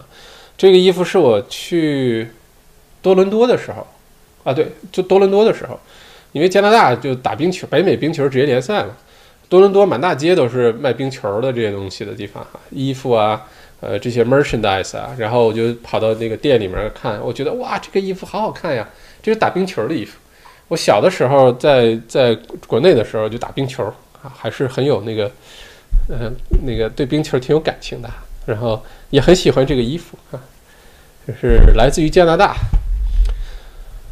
嗯，OK，James，三十年首次大衰退，能不担忧吗？感觉有点大幅通缩，会非常危险，尤其担心维州哈。对的，之前呢我就呃在咱们 XMBA 财富公开课上，如果错过的朋友之后我会把它上线哈，呃你可以去直接去看那个录播，我会之后都编辑好上线好，然后啊会在咱们直播间里说这事儿啊，大家不会错过。之前 XMBA 呃公开课财富公开课上我们就有详细分析过这个经济的方向，呃通缩是最让每个国家央行头疼的事儿，就是通缩。那现在澳洲就通缩啊，澳洲现在呃为了避免通缩，什么量化宽松啊、财政政策、货币政策啊都会使得上。那现在都在用这些办法，嗯，值不值得担忧？短期内还是那个观点哈，短期内的确值得担忧。嗯，所以大家在未来的六到十二月不要有什么多余的动作。如果你的目标很清晰，你的给自己定的策略是活下去，你是 survival，而不是说。要 thrive 啊！我一定要赚多少多少钱？那你就在冒险呀，或者所谓的什么抄底呀、捡漏啊这些问题上，你就要变得非常的谨慎。如果是一个人想活下去的时候，你想一个远古人躲在山洞里饿好几天，你如果他是想活下去，有点吃就吃点什么，而不是出去，哎，那儿有一群老虎，我去跟他去尝试尝试；那儿有一群狮子，我去尝试尝试，对吧？你的策略，你的目标定完之后，你的策略是不一样的。未来六到十二个月，我的我的自己的看法是要要保守，其实是啊，你可以观察很多的机会，就像刚才说，呃，大家可以看一下一些呃其他投资机会，包括像铁矿石这几家公司啊，呃，包括像什么 GPFI 这种哈，呃，投资机会还是有的，大家可以关注啊，不光是股票，还有其他的各种各样的投资机会都是有的，只不过说不要冒进，不要觉得哎呀咬咬牙我就把这个摊儿给接下来了。这个生意现在特别廉价，就出售或者直接就能接手。那儿有一个房子，据说呃少百分之十十五就降价就让给我啊，这套公寓，这种事情就少干啊。嗯，有可能发生的事情就会有可能发生。意思是说，有可能你接过来他继续赔钱，那就很有可能接回来接下个继续赔钱。所以这个是我想多嘱咐大家。但是中长期，大家如果继续把未来六到十二月呃安然度过。对于澳洲来说，将来，呃，未来三五年会迎来很多的，在全球范围内来说，将迎来很多的红利期哈。嗯，看看大家，Frank 送之前校长说一个叫 Raiz 的 app，不是 Raiz 哈，Raiz，我打在下面的这个留言区里，R A I Z，我最近自我也是自己用这个啊，而且最近，呃，昨天。澳洲股市大幅下跌呢，受了一些影响，但这两天又又开始涨回来了。因为我选的那个 portfolio 的风险呢，Sapphire 里呢，它包括数字货币，像比特币啊，什么这些以太币啊都包括。这两天以太币和比特币又涨了不少，嗯，所以就把这个昨天股市下跌的一部分就给抵消掉了。嗯，再看。Qship 经济衰退能算新闻吗？三四月的时候就预见到了，澳洲已经表现很好了。嗯，是的。嗯，Jenny，嗯，房产工作室，你好，想了解今年 VCE 的考试和学生招生情况。嗯，今年 VCE 的考试还会进行，但是一定是有很多的学生呃受到了影响，因为。之前有的说，不，最最开始维州政府的态度是，这个孩子都必须到学校来上学，Year Eleven、Year Twelve 的学生。后来呢，有些学校出现了确诊呢，又都回家了，要回家都回家，因为要怎么样就都怎么样，这样比较公平啊。所以今年很多的 VCE 的考生呢，都受到了很多影响。政府呢，之前的新闻也明确表态了，就是说，嗯，如果说这个学生受到影响，啊，这个可以提出各种申请啊，然后学校也好。呃，相关的教育机构也好，会尽最大的可能的去帮助啊。所以你想你想了解的是具体哪一方面的 V C E 和学生的招生情况呢？嗯，VC 的学生肯定受影响。学校招生呢，我倒觉得今年各个大学招生可能会放松一些，放宽一些。有些好的一些学科呢，可能入门的门槛会低一些，因为今年海外留学生没有。嗯，对。嗯，Emily，今年 AFL Eve 还有假期吗？啊，我觉得会有的哈，我觉得会有。呃，让大家可以在家看电视啊。Q ship 昆州没有夏时制，不知道是好还是不好。哼 挺好的，昆州没有，其实挺好的。就每年夏时制的时候，夏至时，夏至夏 daylight saving 中文叫什么来着？夏至时是吗？好像是叫夏至时吧，冬至时，夏至时是吧？不是夏时制吧？嗯，完了就跟这个维州和新州，就跟悉尼、墨尔本那个时间就又不一样了哈，有点就希望一直都一个时区，其实比较好啊。嗯，但因为今年很多的这个 AFL 这个 footy 的呃合合作方呢，都是来自于维州，所以他到时候就必须考虑维州的时间哈。嗯。嘟嘟嘟嘟嘟嘟嘟嘟嘟嘟，OK，看看大家有没有什么问题啊？因为今天留言比较多，我就不一个一个过了。嗯，OK。哎，这第二次让大家打一打二是什么意思？是什么值得不值得是吧？哎，忘了是什么问题了。刚才说的时间太长了哈，说了一个小时。嗯，校长疹子好没有？校长。嗯，Candice 说，国内大家都准备食物呢，怕冬天疫情又来了，人们不消费，怕二次。嗯，其实，在国内的话，当然我们直播间里面国内的观众朋友并不多哈。嗯，这个如果大家在国内有亲人朋友的话，如果他们呃愿意听你的建议的话呢，你可以呃善意的建议一下他们去做一些提前的准备，因为现在全球的粮食问题还是比较严重的。啊，包括中国在内，嗯，这是为什么在中国的很多市场上、超市里，你看到的一些什么油啊、米啊、面啊，那个包装和牌子你从来没有见过啊，因为都可能是已经是储备粮。嗯，不过这事儿反正是就是听得进去的就听，听不进去也没关系哈，到时候都不会饿着的，只是代价不一样啊。嗯。噔噔噔噔噔噔，看看大家有没有什么问题哈。QShip 说呢，虽然今天发布的经济数据更糟糕，但今天 ASX 澳洲股市指数涨了近百分之二，说明表现其实比预期好。今天澳洲呃整体指数涨的主要原因，第一是昨天下跌很严重啊，昨天基本上就是呃一哀鸿遍野下下跌。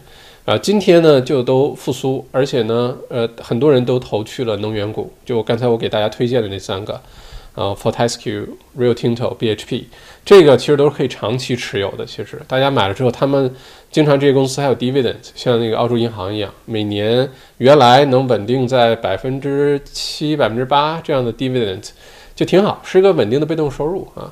嗯，我倒建议大家值得去关注一下，因为澳洲在这方面有明显的优势，并且呢。在各个国家经济复苏的时候，呃，都会用基础设施建设这一招，都会用。这个是人类历史上经济学当中最常见的一个现象。那基础设施建设最需要的就是铁矿石、钢材啊，所以澳洲在这方面又有优势。那大家其实可以去呃关注一下哈。呃，今天上涨跟这个也有很大的缘故啊。呃，并且呢，还是另外一个观点，就是说，为什么我判断接下来澳洲股市整体会成牛市，一直会往上涨了？嗯，主要的原因呢，就是呃，首先一个原因是在澳洲呢，钱呢一般去处不是呃地产就是股票股市，就基本上大方向是这两个。当股市出问题的时候，房价就会涨；然后当房产出现不确定因素比较多的时候，股价就会涨。那接下来呢？房产市场不确定性因素非常的多，所以很多的钱撤出来之后都进了股市。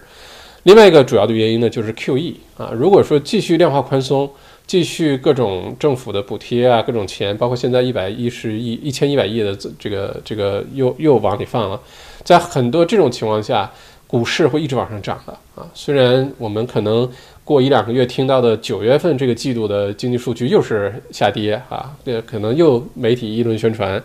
啊，等等，没关系，股市会一直涨的。大家只要知道哪些行业的股票去关注就可以啊。呃，宇卓，苹果公司为什么最近拆股？对想投资股票苹果股票新投资有什么影响吗？拆股很正常哈。有的时候，当一个股票、一个公司的股票变得特别贵的时候，它的门槛就太低了。但是它又希望持续它有这个股票的活跃度，呃，交易的活跃度。因为在股市当中，最重要的就是活跃度啊，就是一定要有变化。股股市当中一定要有变化，没有变化，这公司就死掉了。就是你这股票一直不变，那就没人赚钱了。啊，股票一定是涨了或者跌了，包括跌了都有人赚钱，但是一定要有变化。所以，如果当一个公司股票现在苹果公司变成 two trillion 到了 business company 了之后呢，它的股价变得太贵，变太贵的话呢，就一定会影响它的股票交易量和活跃度。那怎么办呢？很多公司就进行拆股，分成 A 股和 B 股。呃，之前呃 Berkshire Hathaway 呃，就呃巴菲特老老爷爷他的公司波波波克希尔哈萨维。公司就是当他的 A 股变成二三十万美元、二三十万美元一股的时候，他就出了个 B 股，啊，就一两百美元一股，一下子又继续增加了很多的活跃度。想继续投资他们公司的，依然买得起啊。呃，对于新的这个投资者的话，有什么影响？没有什么影响。你要是想投资苹果股票，其实变得门槛更低了啊，可以这么理解。那助员说：“现在日本没好吧？啊，从现在大家看数据来看，日本算是已经在复苏阶段了哈。嗯，我也很关注日本，因为我一直希望澳洲、日本都赶紧好点儿，好能赶紧去 日本吃点好吃的。”陈英校长，现在对于墨尔本老赖失业租客仗着政府就是不交房租怎么办？目前你还真的没有什么太好的办法啊。目前的话呢，如果呃，因为现在政策是这样，如果租客能够证明因为新冠状病毒的原因。收入减少百分之二十五以上，啊，他就可以不交租，你也不能赶走他。他没说可以不交租，但是你不能赶走他啊，是现在是这么一个政策。所以，如果说你能有确凿的证据证明你的租客收入没有受到影响啊，或者是不是因为新冠状病毒疫情的影响，或者是受了影响，但是没有超过百分之二十五，那你可以把它对吧？什么 VCAT 啊，或者这种，嗯。或者什么消协啊等等，但是都会是个很漫长的过程。其实，嗯，这是为什么最近这段时间，呃，整个租房市场都会出现这类的问题。就一方面呢，很多空置率提高；另外一方面呢，就是很多租金收不上来，你又没有什么办法。原来超过十四天，直接一封信过去就可以把你往外赶了，现在都做不到这些，所以办法并不多哈。呃，益生堂，呃，凯益生堂凯特，赶紧偷渡来昆州吧！也是啊，天天想着偷渡昆州，至少因为花粉症这个，因为我花粉症比较严重，每年的九月份、十月份对我来说都是比较难过的时候，就天天痛哭流涕的，就抹着眼泪然后出门，一边开车一边哭，都是这种。而且花粉症季节，我也不，我特别喜欢在外面走路啊，什么跑步啊。这个时候每年都不敢，因为有的时候出去跑个五公里、十公里回来，呵，一下午都缓不过来那个花粉症哈。嗯，音箱，嗯，李光耀很牛，和不同的意识形态国家都发展很好。李光耀绝对是个伟人啊！李光耀是个非常有头脑的人，这也不难怪新加坡为什么有这样大的发展哈。Lawrence 呼吸机有点草率了。这个《环球时报》今天这文章真的大乎大出意料，就，哎呀，这个说多，咱们这频道也不聊政治啊，这说多了有点什么感觉呢？就是，嗯，你比如说，呃，葡萄酒反倾销，呃，调查葡萄酒什么反补贴调查，还有说你澳洲大麦里面含有一大堆这个细菌病毒，然后呢不符合标准，但这些事儿呢就发生在什么呢？发生在澳洲。公开提出要求对中国中国这个新冠状病毒的独立调查，就在澳洲总理提出这个之后，马上就开始一系列的这些动作出来。就原来那么多年都没事儿，而且澳洲自己现在澳洲的葡萄酒行业还是农农业这些行业，都坚定的认为就自己的这个产品是没有他们说的这些问题的啊，因为澳洲本身对食品安全啊这个标准啊，在世界范围内都是非常非常高的，好吧？那在这种情况下，你就会想，大家都不是傻子，就有点觉得，如果说我们站在中国角度能能理解，对吧？这个国家利益啊，有些时候你需要有一些筹码啊，谈判啊更有更有利啊。但是如果我们站在澳洲的角度，因为如果大家都生活工作在澳洲，澳洲也是我们的家，对吧？我们也在这生活，我们都是华人，但是澳洲是我们的一个家。如果我们站在澳洲角度来说呢，你就会觉得另外一个国家无缘就是没理头的拿出一些东西来故意刁难你，来为难你，然后来打击报复你。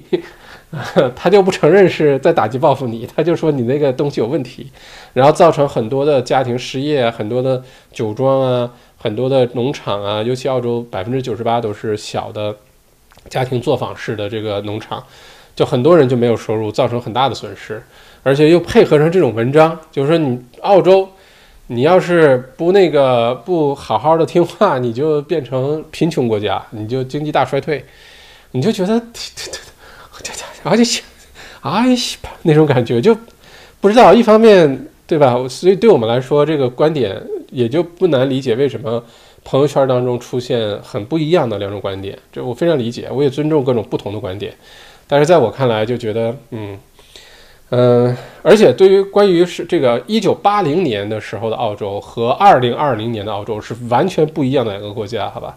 一九八零年时候的澳洲，连澳币都不是自由货币。啊，连这个澳洲通货膨胀率还都是特别高的水平，澳洲都没有什么完善完整的税收体系、完善的货币体系、完整的政这个这个财政政策都没有。一九八零年，那现在二零二零年，澳洲已经成为呃这个全球领先的发达国家啊，嗯，有数据支撑，不管大家感觉怎么样，但有数据支撑。那在这种情况下，一个发达国家不是说跟一个贸易伙伴做贸易，你不进我的东西，我就变成贫穷国家了，我就变成白色垃圾了啊？不是啊，这国家它支撑这个国家经济发展的原因有非常非常的多啊，嗯，不是说少了一个客户，就好像一个大的公司，就像苹果，对吧？苹果最近不是跟 Epic 那个游戏那公司打架？不会说少了一个合作方，少了一个客户，苹果公司就变成贫穷国家了，就变成亚洲区的白色垃圾了。不会的啊，这个 就哎呀，不知道。我这个看完之后也嗯，不知道，看看大家有什么想法哈。Anonymous Hacker 说不稀奇了，这段时间中国和谁关系都不太都很糟。嗯，今年中国可能嗯。艾米猪说：“中国不是在闹粮荒吗？嗯，这个看你看的是什么新闻了。呃，不管是不是真的在闹粮荒，今年全球，呃，这个农作物粮食短缺是板上钉钉的事儿。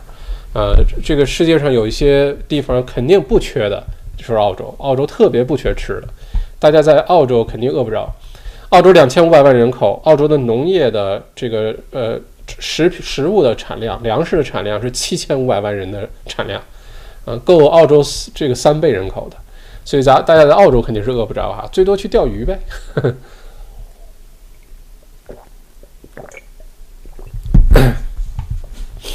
嗯，我再看看其他的，嗯，有没有？今天还是留言比较多，我就不一个一个说了哈，看有没有重要的一些问题哈。嗯，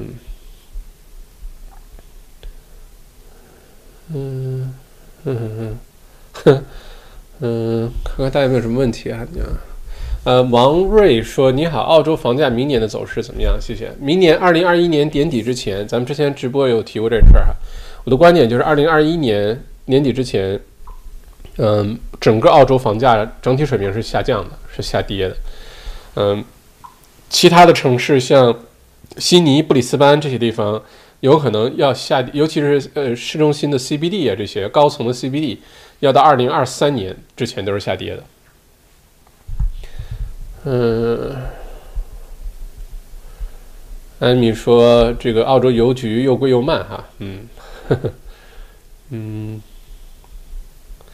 米莉说，请校长预测未来五到十年在澳洲能迅速发展的产业，能迅速在澳洲发展的产业啊，我能看到的几个，首先是我自己特别有热情的，像内容创业，这个做信息产品。呃，这个专门有个词，就企业家、创业者，不是 entrepreneur，对吧？呃，如果做信息产品，呃，这个方面呢，叫 infopreneur，info information，就你的产品服务是信息，我管它叫智慧经济哈，wisdom，呃，economy，在我看来，这个是一个最大的一个市场，包括它引发出来的教育培训，呃和咨询类的很多东西，包括企业辅导啊。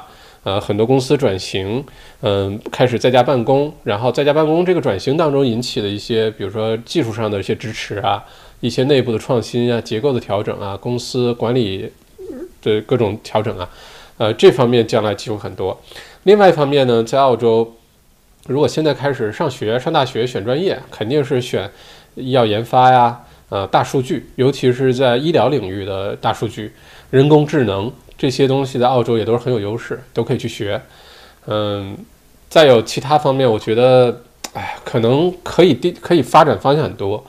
嗯，澳洲将来矿业依然是个热门的行业，去可以读什么地质工程师啊，啊，这个跟矿业有关的一些一些东西可以去读。嗯，再有呢，可能航空航天这部分，包括国防属性的航空航天，在阿德雷德、在南澳都会有很多的就业机会。啊，我觉得这些都是不错的。房产方面呢，有可能会迎来很多的颠覆，这里不展开讲了。但是澳洲的房产未来五到十年的话，会有很多的颠覆创新出现啊。Scarlett 张，我在悉尼 CBD 上班，疫情增长，今天是十七个确诊。嗯，以为今天不会很忙，但是可能气温高，结果今天营业额还不错。大家是都不担心疫情了吗？嗯，澳洲人吧，就有那么一个特点是什么呢？只要天气好，就一定会出门啊！这是澳洲夏天来了之后，大家一定会出门，呃的原因啊。澳洲特别，我也发现店里面，就我的那个店里面也是，天气好，甭管那天报的数据是多少，什么五百啊、七百，一样生意 就是不错。就是大家只要天气好就想出门，包括今天我也趁着阳光好，今天墨尔本虽然有大风警报，就刮了一会儿，然后下午有段时间阳光特别好。呃，就跑去楼下买了点东西，呃，晒了会儿阳光。今天第一次穿着 T 恤衫、穿着短裤下楼的。我说我哈，就为了去晒会儿阳光啊，因为很难得的能晒到点阳光，晒点阳光晒二十分钟，你身体内产生的维他命 D 就会达到三万五千国际单位 IU，比你你差不多要吃一瓶那个那个维他命 D，你才能顶二十分钟出去晒太阳。所以只要一一有阳光了，天气好了。大家澳洲人就都喜欢出去，包括去海边儿啊，嗯，所以到时候等到这个十月份、十一月份天气暖了之后，可以到时候大家关注一下悉尼、墨尔本这些地方海滩的管理哈，可能会是一个非常有意思的事儿。一方面可能要求什么社交距离啊、限制人数啊；一方面你又发现海滩人满为患啊。mini 现在好多人纠结是不是应该回国啊？这个事儿我觉得。嗯，如果你这个就不多说了，我是肯定有明确的答案的哈。那艾米说新西兰下跌百分之二十哦，数据出来了是吗？嗯，有可能啊。新西兰我没有看到这个数据哈，因为但是有可能，因为新西兰封城了，四级封城是最早的，呃，就就发生在六月份那个季度，而且封城了好长时间。嗯。莉，泱泱大国的媒体连基本的常识和礼貌都没有，令人贻笑大方，直接带有种族色彩的侮辱，难怪在国际社会地位令人堪忧啊！哈，反正这事儿大家有各自的看法，嗯，我们尊重，呃，每个人不同的看法。呃，莉莉，我觉得你说的还是有些道理的哈。嗯，Candice 说大家没事不用考虑回国哈，回去了就不好再来了。OK，Candice 说同意莉莉。嗯，Q ship 说，我我在想，如果澳洲没有铁矿石的话，那下跌的数据应该会远远超过百分之七，肯定的，肯定的。因为如果你关注一下刚才我推荐那三个公司哈，其实，在嗯呃这个今年上半年，尤其三月份之后，澳洲铁矿石出口是明显的上升趋势的，就这个行业是蓬勃发展的，并且就因为这个澳洲铁矿石那几个，因为铁矿石。呃，变成澳洲就是最富有那群人里面的，是在过去的这几个月里面财富都翻倍的，就是因为铁矿石出口。嗯，噔噔噔噔噔噔，Scarlett 说：“校长怎么看移民办理的速度？国家要经济增长，但是澳洲人又不想生孩子，就指望引进移民了。但是现在移民局办理速度好慢好慢。嗯，澳洲接下来呢，呃。这个人口的计划，人口计划是一个国家国策非常重要的一部分哈。那澳洲的这个人口计划在全世界当中范围内都是比较有优势的，比较有特色的，就是可以以国家的这个环境啊各方面为吸引力呢，吸引直接吸引长大的、受了教育的、有了钱的、有了技能、有了知识的这些人直接来。这个在其他国家不好实现啊，不是都能能做得到的。嗯，如果说你是靠小孩儿生小孩儿，这是一个策略，但这个过程比较长，而且呢效率，说实话就。咱不从这个政治正确角度，咱们就从效率角度讲，没有直接引进技术人才、引进带着钱的投资移民快啊。那如果是这样的话，澳洲接下来又有这个优势，一定，这是为什么我判断说一定会放宽技术移民和投资移民的政策，吸引更多的人到来。然后，澳洲之后的人口增长，如果很大一个比例是来自于这部分的话，那澳洲经济就有很大的动力继续往前走。至于现在移民局办理速度慢这事儿，其实可能因素也很多啊，有些可能有些部门在维州啊，或者是在其他可能没有完全开放啊，啊，或者是这个部门不在维州，但是有的时候是各个部门之间要互相关联呀，可能原因很多。我觉得移民局之后应该会增加一些人手，至少加快一些速度，因为他如果想要改善呃一些比如说投资移民、技术移民的政策，他就一定需要加加人手哈。米莉说：“今天干货满满，是的，今天直播干货满满哈。”嗯，Candy 说：“校长说的四点八五是月息还是年息？校长银行有呃拨备金，四点八五是百分之四点八五是年利息哈，月利息那不就是高利贷嘛？那一年就百分之五十了啊，年利息百分之四点八五啊，即使是这样，银行都很好赚，因为银行的成本是零点二五，然后它四点八五给你。”银行算了一笔账，我比放房贷要合适多了，房贷才百分之二点几，对吧？嗯，我放个生意贷款百分之四点八五，我的利润率直接一百百分之一百啊增长，所以嗯，OK，看到，呃，张晶哦，担心经济前景是不是还是因为与中国的贸易关系？因为中国所谓经济制裁似乎还没有完结，中国转身买美国的。还可以完成川建国通知指标。如果持续制裁澳洲出口贸易，会受很大打击吗？嗯，澳洲的贸易，咱这么说哈，客观的说，澳洲现在的确对中国贸易非常依赖。呃，中国是澳洲最大的贸易伙伴，没有之一。而且中国一个国家的采购，基本上后面几个国家加起来总和都到这种程度。呃，像葡萄酒啊，像农产品啊。铁矿石，这些都是过去这些年中国主要的进口采购的这些东西。但这件事情呢，你说我们我们非常客观的，就是退一步看这问题哈。就如果说一直两个国家贸易关系很好，就一直做做生意，然后两个国家在这个亚太地区呢就共同发展，因为互相都有互相需要的东西，对吧？那这样呢是一种关系。但如果说当澳洲对中国的出口，对于这个贸易关系非常依赖的时候，呃，中国呢就会有一个呃筹码，就是说我可以随便选个东西，我今天选呃这个大麦，明天选牛肉，后天呢我就说你葡萄酒倾销，这其实都是澳洲葡萄酒倾销什么意思？就是你在澳洲呃十块钱一瓶的酒产成本十块钱一瓶的酒，到中国你非要五块钱一瓶卖。那个叫倾反这个倾销，对吧？现在肯定不是倾销，对吧？澳洲一瓶十块钱澳币的酒到中国卖一一两百人民币，两三百人民币。呃，就算是有些便宜的酒过去，上次咱们直播也说过，很多是因为新移民为了办移民身份，买特别便宜的廉价葡萄酒，两三块钱一瓶澳币，然后运回国，能卖的卖，不能卖的发，对吧？等等。所以当这种关系出现的时候呢，会不会伤害澳洲的经济呢？一定会。而且会伤害的很明显，呃，会让澳洲的很多的，尤其是小微企业、小微农场主、小微的这个呃酒庄受到非常大的冲击，这是肯定的。但是另外一方面，如果说中国做出这个举动，说我知道，我知道，我知道你的痛点在哪儿，然后我就去，我要就要去摁一摁，而且我没有什么特别好的理由，不是说你真的葡萄酒质量有问题。你的农作物质量有问题，或者你故意的倾销到我们国家来，然后扰乱我们国家市场。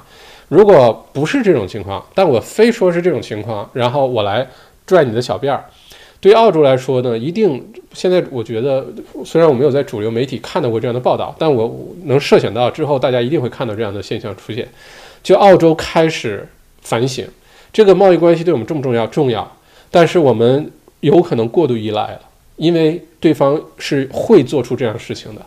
原来呢，可能寄希望于这只是一种可能性啊，我们就反正有生意做先做着啊。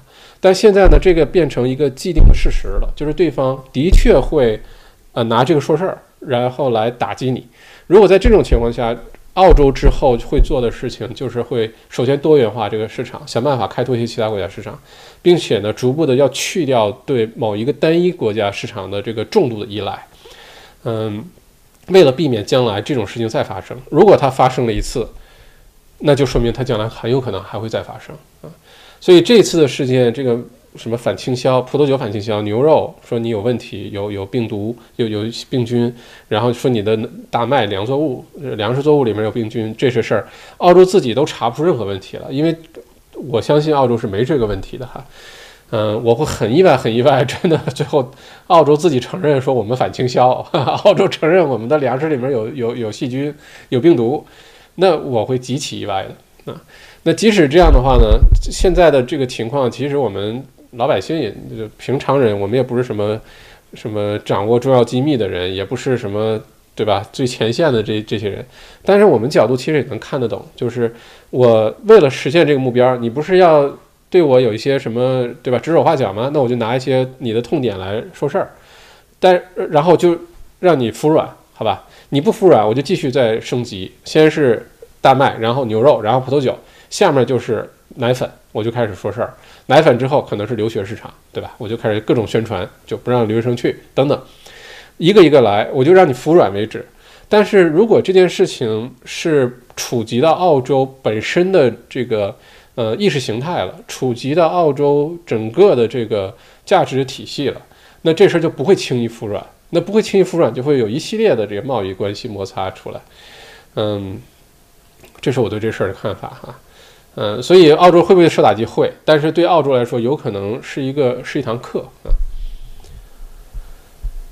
嗯，仅代表个人观点哈，这个嗯，跟大家分享。呃，还是那句话，我尊重你有不同的看法啊，艾米。呃，中国官媒总说澳洲不好，干嘛到处惹事儿，毫无大国风度哈。OK Anonymous Hacker，呃，投资移民门槛降低点多好，嗯，会降低的，一定会降低的，嗯，嗯，OK，嗯。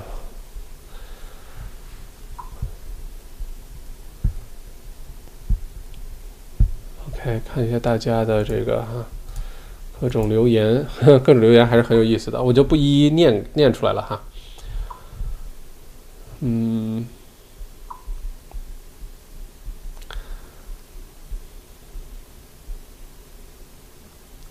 ，Lawrence 说，就是在低税率国家注册一个公司，在澳洲做生意不是这么简单，你的要符合一系列，这个可以跟你的会计师好好聊一聊，尤其懂国际法的会计师可以聊一聊。啊，没有那么简单。你就算去什么开曼群岛啊，去什么其他国家注册一个公司，但你的主要商业活动都在澳洲，或者就有一些界定的要求标准，你依然会被界定为澳洲。就包括什么 Facebook、Google，嗯，这些公司，你虽然都是美国公司，或者现在可能这些公司都注册在什么爱尔兰啊这些地方，因为它税率低哈。啊，但是如果你的商业行为、你的收入什么都在澳洲，那你就在澳洲本地要上税。所以这个事儿大家就呃要多去了解一下哈。猫本爱心小麦片儿，小麦片儿，小麦片儿，对。Q ship 小麦片这个主意不错，但是我会坚持看直播的。谢谢 Q ship，我也会坚持为为大家做直播的哈。猫本阿星起名只服您老，OK。Candy 说昆州这边也关了很多店，嗯。呃，绝对是一次大洗牌哈，绝对是一次大洗牌，因为，嗯，大家的生活方式变了，大家的购物方式变了，大家的工作方式变了。当这种方式变的时候，就会有大批的倒闭，同时出现大批的这个，呃，新新兴的这些哈，包括我今天看 Zoom，就大家经常用的视频会议的软件，利润率提高了百分之三千啊，结果它股价一下子提个涨了百分之四十多。就这类，你说对吧？没有疫情，它什么时候能一下子股价涨百分之四十啊？啊！谢谢大家选做选择哈，嗯，啊，说到 Contas 股票对吧？有的朋友认为值得买，有的人值得不买。我个人来说看的话呢，Contas 股票是完全不值得买啊。嗯，Contas 股票呢，一方面航空类的股票我都不会再碰了啊。嗯，是唯一航空类会碰的可能是马斯克将来去火星的时候，如果发股票，我可能会会考虑。呃，这些普通的航空公司的股票，第一我是不太会碰。另外 c o n t e s 本身的公司的这个呃报表的结构具有问题，嗯，就是它的呃运营成本是非常非常高的。你可以考，你可以用它的财务报表，这些公司上市公司的呃财务报表都是公开的，你可以去上它网站下载，你可以下载它正常状态时候的这个财务报表，你下载一份儿，你找 JB Hi-Fi 的财务报表，你下载一份儿，你可以两个去对比一下。你会发现非常不一样。JB Hi-Fi 是，呃，财务报表结构设计的，就在全球、就世界范围内都算是非常优秀的一个财务报表的一个典范。你可以去对比一下。Qantas 的话，从很多角度，不管将来占百分之七十市场份额啊什么，不管它有什么增长啊，我相信疫情之后 Contas 股票会往上涨一涨的。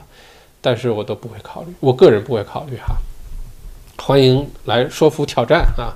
那把我说服了，我服你好吗？Dennis，呃，小麦校长，我刚刚买了一个商业物业，还没有签最后的合同，是要等印花税政策出来吗？有什么好处吗？现在交印花税或以后土地税，这个真不懂。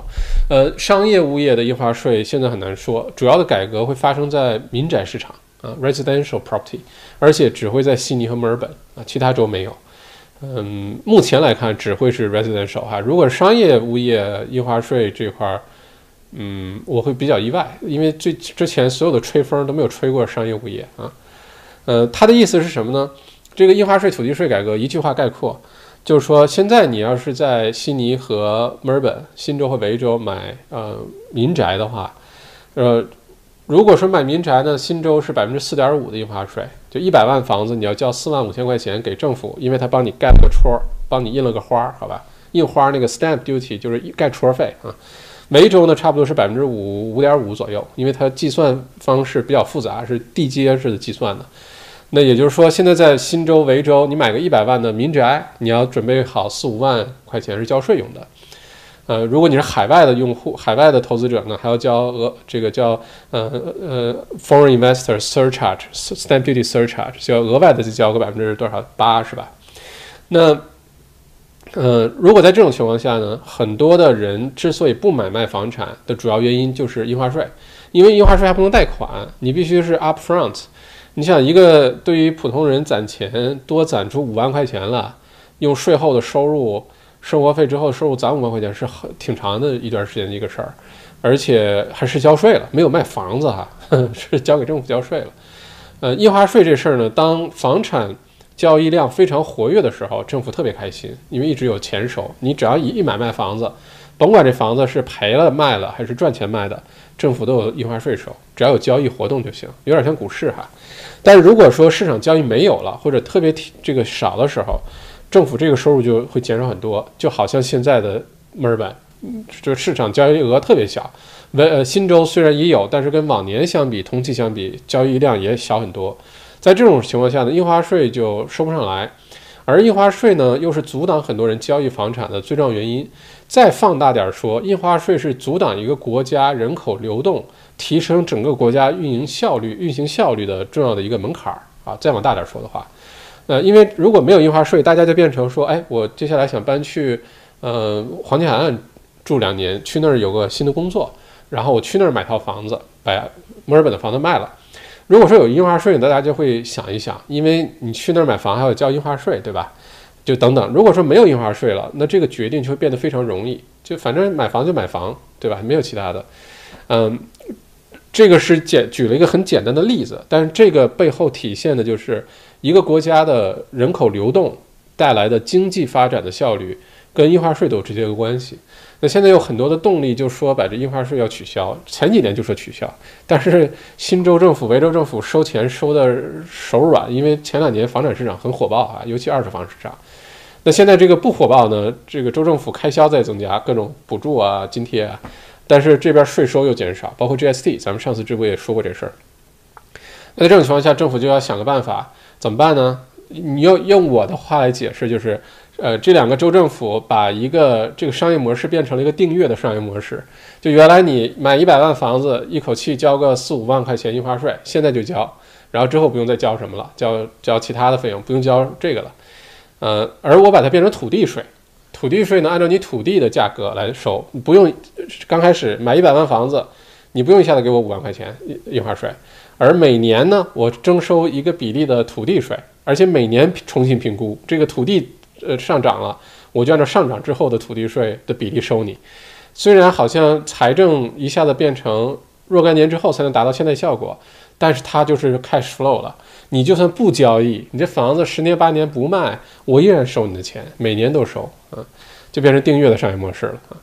这个还 挺聪明的。呃，这是土地税印花税的事儿，但是商业物业呃印花税改革可能性不是特别大哈，主要说的是民宅市场。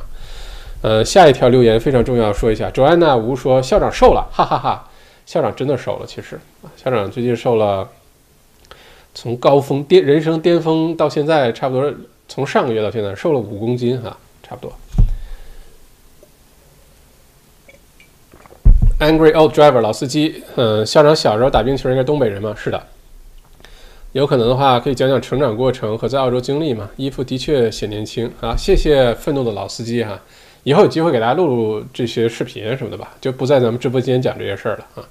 来澳洲二十年，嗯，人生的大部分时间都在澳洲生活哈，就懂事儿的这一半儿都在澳洲。嗯，可以讲讲小时候的事儿。嗯，呃。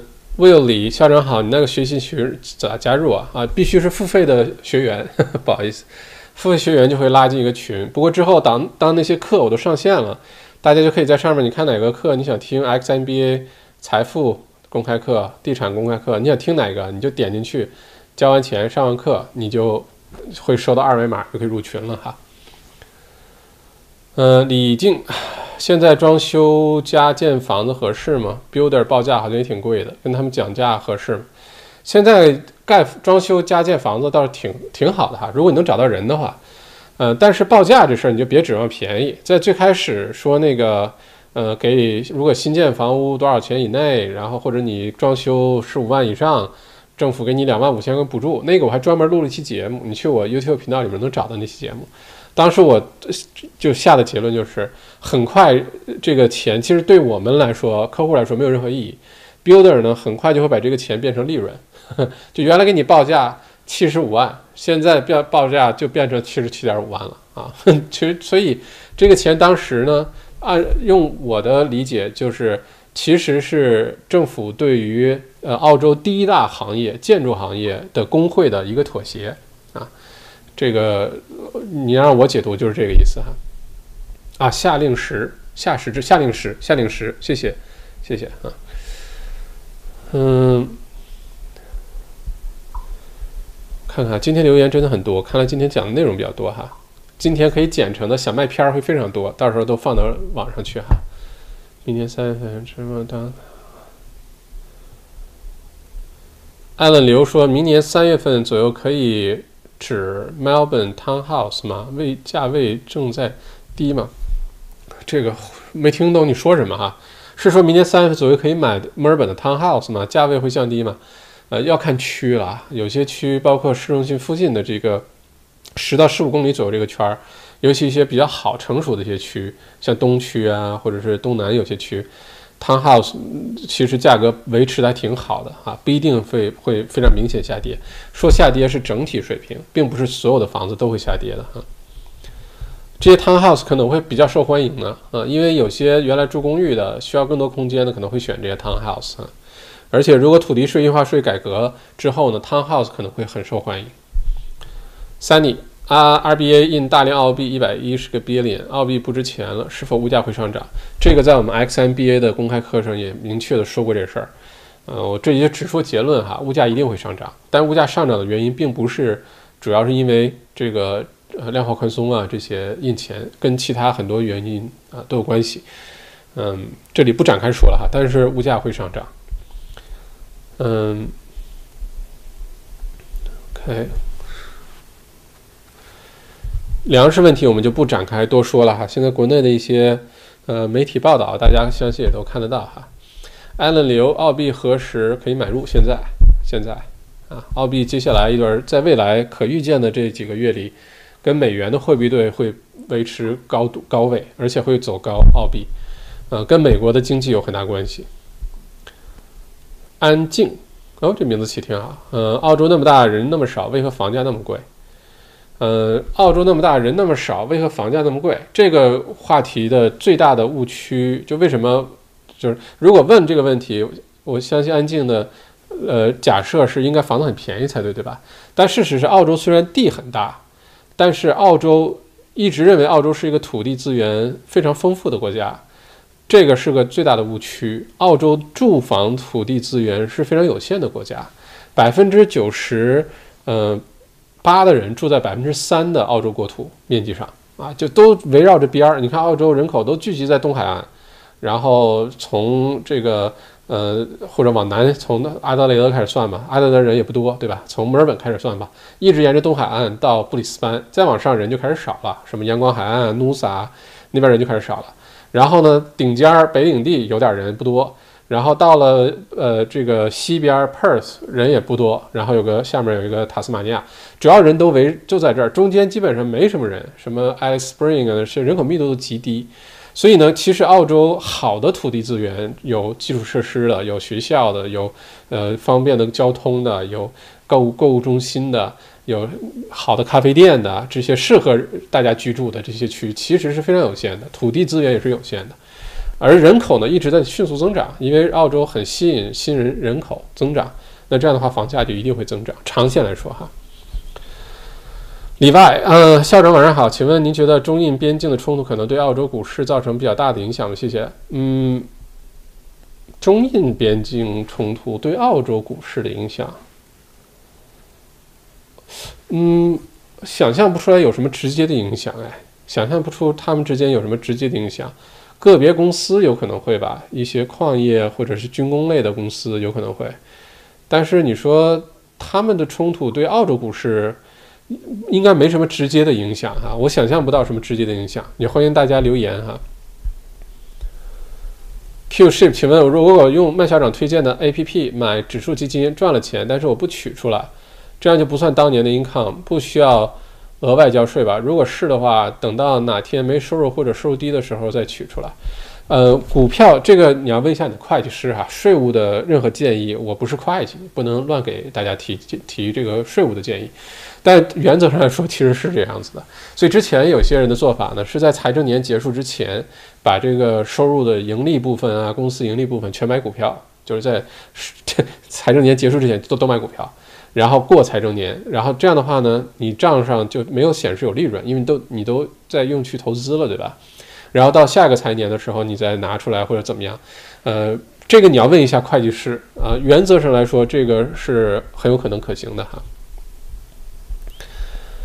嗯，澳洲海参第一人东哥，带状疱疹西医好像没有太好的办法，国内基本上民间草药或树根之类做成药散。啊，效果非常快速。如果一开始使用，一周可以速战结束战斗。二十年前得过，前五天几几天前西医见几天前五天一西西医没效果，症状加速。呃，这个事儿我还特别研究了中医和西医的对比哈，我还嗯这个打电话给了墨尔本的一位据说挺有名的中医，结果到时候再说吧。呃，我我。非呃就完全了解了一下中医的治疗方法和理论和西医的治疗方法和理论，嗯，抱着公平的态度说，我觉得最后西医的效方法是对的，是有道理的。中医的方法我听了几种呢，其实跟西医的理论是差不多，只是用的方式不太一样。但有些中医的理论就有点耽误事儿啊。不不过这个事儿就不展开说，因为中医这个永远是一个容易引起纠纷的话题。等我录我的。亲身体会怎么什么东西见效了，然后对吧？比如说我吃菠萝见效了，你说菠萝这事儿是西医还是中医呢？嗯，James 李校长，今天 Morrison 说圣诞节前开放周边境，你觉得可能性大吗？可能性是有的，尤其是新州和维州之间肯定是开放的，但其他州之间呢可能会有更很多的很多的限制。我是最希望昆州对维州就赶紧开放，墨尔本人能赶紧去黄金海岸。呃，如果接下来疫情逐步控制的都很好，嗯，昆州州长一直的说法是什么呢？满足什么条件，昆州会对新州和维州开放呢？就是当新州和维州的社区传染在两个 incubation 那个呃 period 都没有发生的情况下，都是零的话，它就会允许新州和维州开放。那两个 incubation period 是多长时间呢？二十八天啊，就是连续二十八天，新州、维州社区传染都是零。你海外回来的酒店隔离的有没关系，只要社区传染是零，我就对你开放。那如果你倒着推，现在都九月份了，二十八天，圣诞节想要实现，就得十一月底之前就得达到社区传染都是零。那按照现在这个节奏呢，其实不太容易做到。如果说州政府是呃联邦政府施压，给一些刺激政策，胡萝卜大棒一起来，呃，有没有解封的可能呢？有这个可能。但昆州对维州的解封呢？我觉得更大可能会在明年初啊。当然，我也希望早点解封哈。Sunny 说：“请问一下，我租客申请减租，因为他们想申请 Rent Relief Grant。他说如果不减租就不搬走了，这个没法子。现在还真没什么法子。现在这段时间，所以房东的话呢，一个办法就是主动的减一些租，然后从土地税节省这方面能省回点钱了啊。”嗯，不然的话，现在确实是对于房东来说，因为澳洲的法律呢认为租客是弱势群体啊，因为你房东你有房子呀，你买得起房子，租客买不起房子，租客是弱势群体，所以很多东西呢会倾斜向弱势群体哈，就是租客，所以这个大家说实话，这段时间是没什么办法啊。嗯，而且这个也是为什么我说之后。嗯，咱们华人朋友们在澳洲生活呢，可以把投资的选择眼界再开阔一些，啊，包尤其在投资房产这一块，自住房产没得说哈，投资房产这一块，大家可能不管是嗯你现金流的压力问题啊，能不能贷到款的问题啊，再有就是这些房东们遇到这些头疼的问题的时候，你就会想，我我干嘛给自己添这乱啊，对吧？我有这钱，我去投资点别的东西，稳定的 BHP。按时给我分点红，他卖点铁矿石不挺好的吗？所以这个时候也会让更多的人其实会开始从投资房产这个这个把投资房产当做一个投资产品，开始考虑有其他的选择啊。嗯，好，谢谢愤怒老司机提醒哈。嗯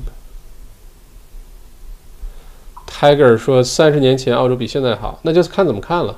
你也可以说，一百年前，呃，人类比现在也开心啊，空气比现在好，这事儿是个是个相对的事儿哈。Tennis 说多看《动物世界》，什么都想通了。OK，好，这个好啊。Netflix 上就有很多《动物世界》可以看哈。嗯，大家的一些观念我就不都展开说了哈。嗯，Countess，嗯，OK，大家很多的观点我就不能念了哈，大家在留言区留言我都看到了，但我就不念出来了。嗯，Q Ship 说，出口铁矿石最大的受益者是联邦政府、州政府还是矿业公司都受益啊？主要的原因呢，就是你你从。首先，咱们从下面说啊，矿业公司为什么受益？这是它的买卖，对吧？它有生意，它有利润，它赚钱。呃，尤其在现在这种时候，澳币汇率又走高位啊，在这种情况下，它利润就增加。因为原来，比如说你同样卖一吨铁矿石，澳币汇率同样价钱，澳币汇率跟人民币一比四点五，对吧？是这个价。你同样一吨铁矿石，澳币汇率变成一比五了，那你利润率就增加百分之十啊。你要不要小看这销售额增加百分之十啊？因为汇率变化，销售额增加百分之十，利润率有可能提高了百分之六十五十六十左右，就差这么多。因为上涨的全是纯利润，没有额外的成本，对吧？这个以后有机会在 XMBA 的课里面给大家讲啊，很多的这个价格的定价策略的小秘密。嗯，这是对矿业公司利润增长。那你公司有了利润之后呢？你有可能这个就会雇更多的人，业务忙了雇更多的人呀。呃等等。然后这些人呢，呃，有了更多的收入呢，就会产生零售啊，去买个咖啡啊，买个电视啊，买个房子啊这些消费，所以州政府就会受到呃这个受益。然后如果出口的话呢？呃，出口的收入包括一些税啊，包括一些其他的这些收入啊，联邦政府就受益。所以这个矿业出口铁矿石对澳洲来说，从私人企业层面到州政府到联邦政府都是非常非常受益的一个事儿哈。澳洲现在联邦政府主要的一个一部分，呃，这个收入的财政的收入来源就来自于铁矿石出口啊。Teresa 被粉到听直播，谢谢 Teresa，欢迎来到小麦直播间啊，记得关注、点赞、小铃铛啊，以后就可以。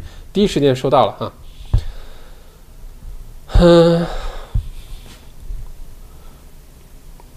大家还是那句话，给大家留言我都看到了，我就不都念出来了哈，谢谢大家。呃，Yolanda，我的 race 选的是 Sapphire，就最高那个风险等级那个哈。George 说同意小麦的观点，谢谢，我也同意你的观点，嗯，嗯，Candice 说同意小麦，好，谢谢 Candice。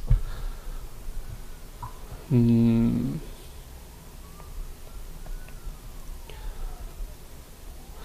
哎，呃，A Legend 说澳洲银行股现在值得买进吗？澳洲的银行股呢，现在不确定性有些多。澳洲银行股长期来说肯定赚，因为澳洲的银行被保护的真是太好了，太容易赚钱了，而且利润率很高。但是接下来坏账率会对澳洲银行的利润形成很大冲击，呃，有点不确定。但是其实长线来说，澳洲银行股都值得买。甚至很多在澳洲退休的人都是靠买澳洲银行股，然后分股息来作为这个养老的那个被动收入的。这是在澳洲一个特别常见的一个就是养老的投资策略哈。呃，短期内银行股可能慎重一些，但长期银行股肯定没有问题，一定会涨回去的啊。嗯。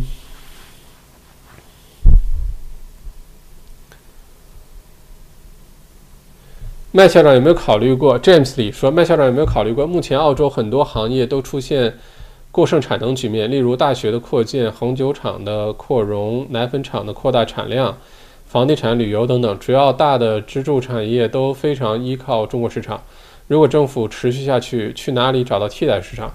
如果找不到，中国再这样闹下去，这也是我很害怕的。这些事儿其实不用特别害怕啊，很多东西都是在我们嗯。觉得没有答案的时候，会出现新的答案、新的可能，嗯，而且会被迫的进行一些革新改革，而且有可能回头看来的时候，最后改革的效果比之前原来那个发展路径可能更好都说不定啊。Candy 说以后专辑讲个人故事，喜欢听，OK，那那要从好讲好，从幼儿园懂事开始讲起啊，嗯。Angry old driver 说：“我在维州，每年都有收到 land tax。改革后土地税这个 land tax 不一样吗？它是这样：如果你之前你在改革之前买了房子，有交了印花税，然后每年你土地税就很少，对吧？呃，你就一直这么交下去了，直到你下一次交易房产。这是我的预测啊，不是说人家的政策，这是我的预测。呃，但如果是你改革之后，你就买房子就不用交印花税了，但你的土地税的比例会增高啊，这是我对这个改革的判断啊。”迷你直播间人越来越多，提问越来越多，建议校长以后一边播新闻一边回答问题，互动会更好。那么一二都知道自己 OK，谢谢迷你。Skyly 校长，你的视频在回放时看不到 Live Chat，能不能保留 Live Chat？哎，可以啊，可以看到呀，我这个每次都打开。呃，我会再 double check 一下。呃，谢谢 Skyly 提醒哈，我还故意把这个打个勾，就大家可以方便回放的时候看旁边那个互动的那些留言哈。嗯。嗯，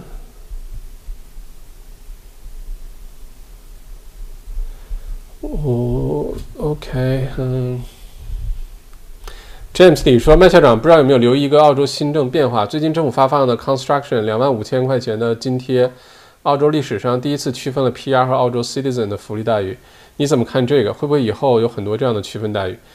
本来呢，公民跟就是澳洲公民和其他国家的公民，但你有我们国家的，就是不是我们国家，就你有一个国家的长期的居留签证，本身就不应该是相同的待遇。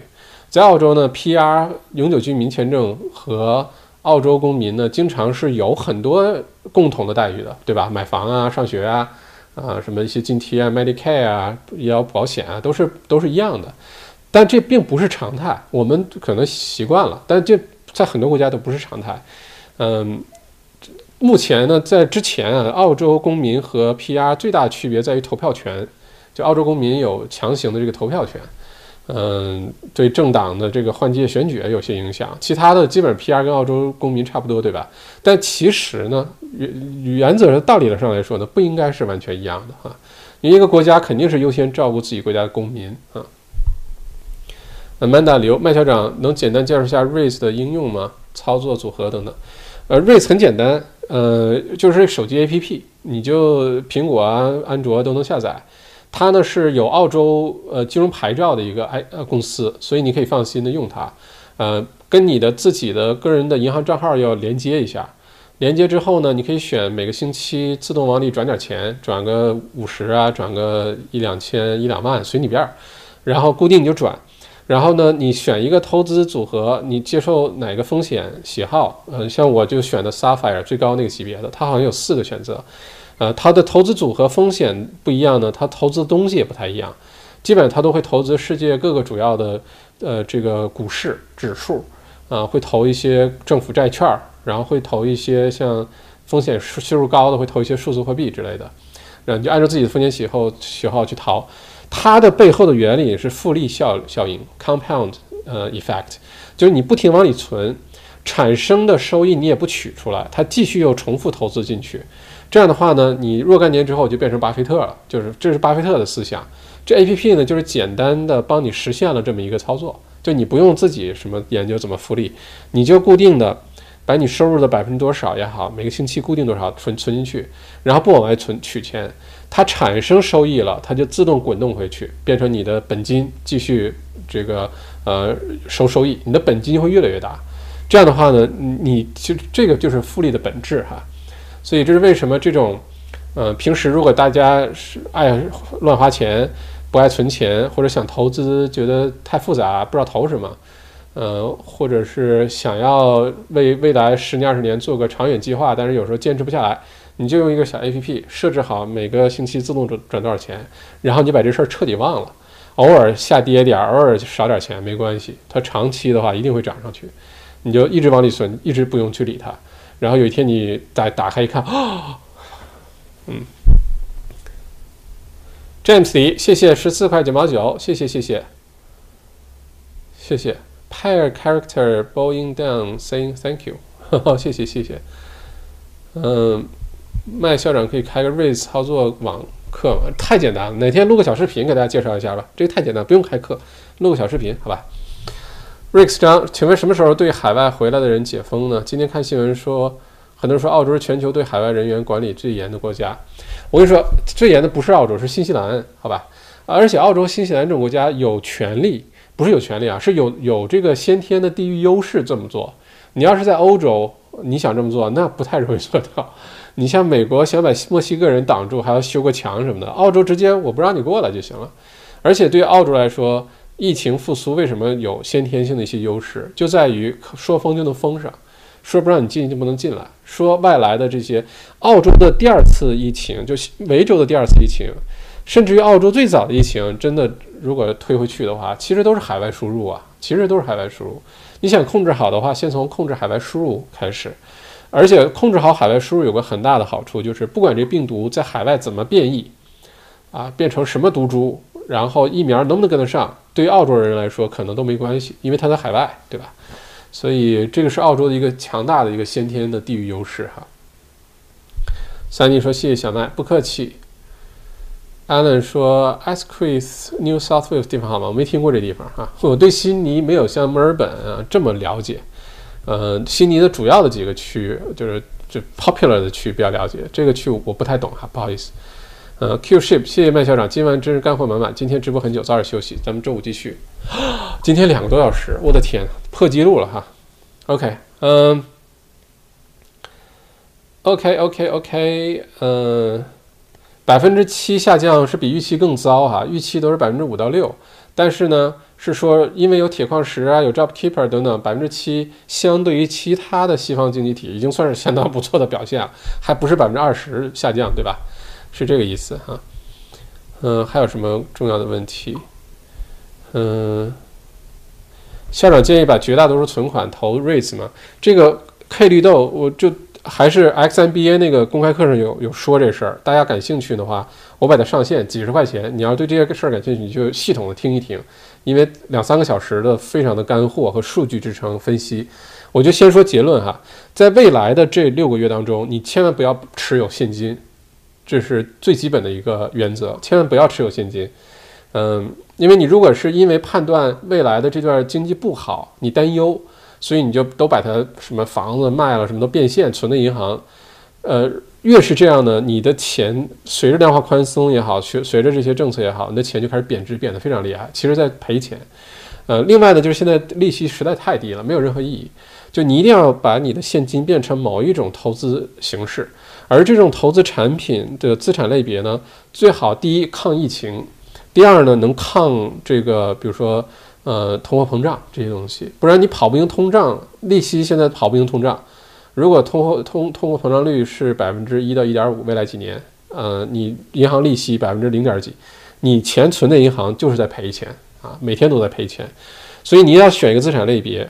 你是选股票啊，选指数啊，选个 REITs 这种 app 呀，嗯，或者你买个房子啊，或者是你投个什么基金啊，原则是不要留现金啊，但是也是在选其他投资产品的时候你要慎重，因为只要投资就有风险啊，啊就有可能赔钱，所以就要很聪明，你要去研究，比如说一看到说附体要搬去昆士兰办了，马上去看这批 HiFi 的股票，呵呵，因为大家要开始买跌势了哈。嗯，OK，OK，今天这个比较多哈，呃，好，基本上都已经跟大家说完了哈，呃，呃，REITs 呢，还有跟大家分享一个小秘密，就是我的投资原则，就是如果我发现今天澳洲股市大跌，或者是 REITs 出现今天大跌，就这里面可能涵盖，比如说日经指数跌了，亚洲的或者是美国的什么那个道琼斯跌了。如果出现大跌的时候，你可以加仓。它一大跌你就加仓，一大跌你就多存点钱进去，然后它之后就会涨回来，涨得会更多。这是我的一个非常简单的一个原则，分享给大家，不一定适用于每个人，但是供参考。所以澳洲昨天澳洲股市一片大跌的时候，就是进货最好的时候。然后如果你昨天进货了，今天就会很开心啊，因为今天绝大多数都涨回去了，几乎都涨回去了，嗯。嗯，OK，好，呃，Spaceship 也是同一个类型的另外一个 App 啊，大家可以考虑啊，也都也都是这个持牌照的，非常稳定的啊。嗯，OK，好，那就今天这样两个多小时，谢谢大家的陪伴，今天人数也是最多的，记得点赞，记得关注，然后这个知识点错过没关系，你要不然就可以把音频部分我会放到呃小麦播客电台，就在我的这个官网。嘿嘿嘿 不太会用，就在这个官网这个下面，你去登录上面第一条就是我的播客电台，呃，这个录播录播部分的音频部分就会像广播电台的那个节目音频，你可以边做饭边开车就听了。另外呢，我们会开始把这些知识点都剪出来变成小麦片儿，然后陆续上传到 YouTube，大家就可以碎片化的三五分钟一个，三五分钟一个，就把我们提到的一些有意思的知识点啊，或者是澳洲的一些有意思的事情就都上传了，好吗？再次感谢大家，记得点赞，记得平平安安。咱们星期五晚上八点整见。我估计又会有些新的新闻出来，九月份会是一个新闻连连的月份哈。好，好好睡觉，拜拜。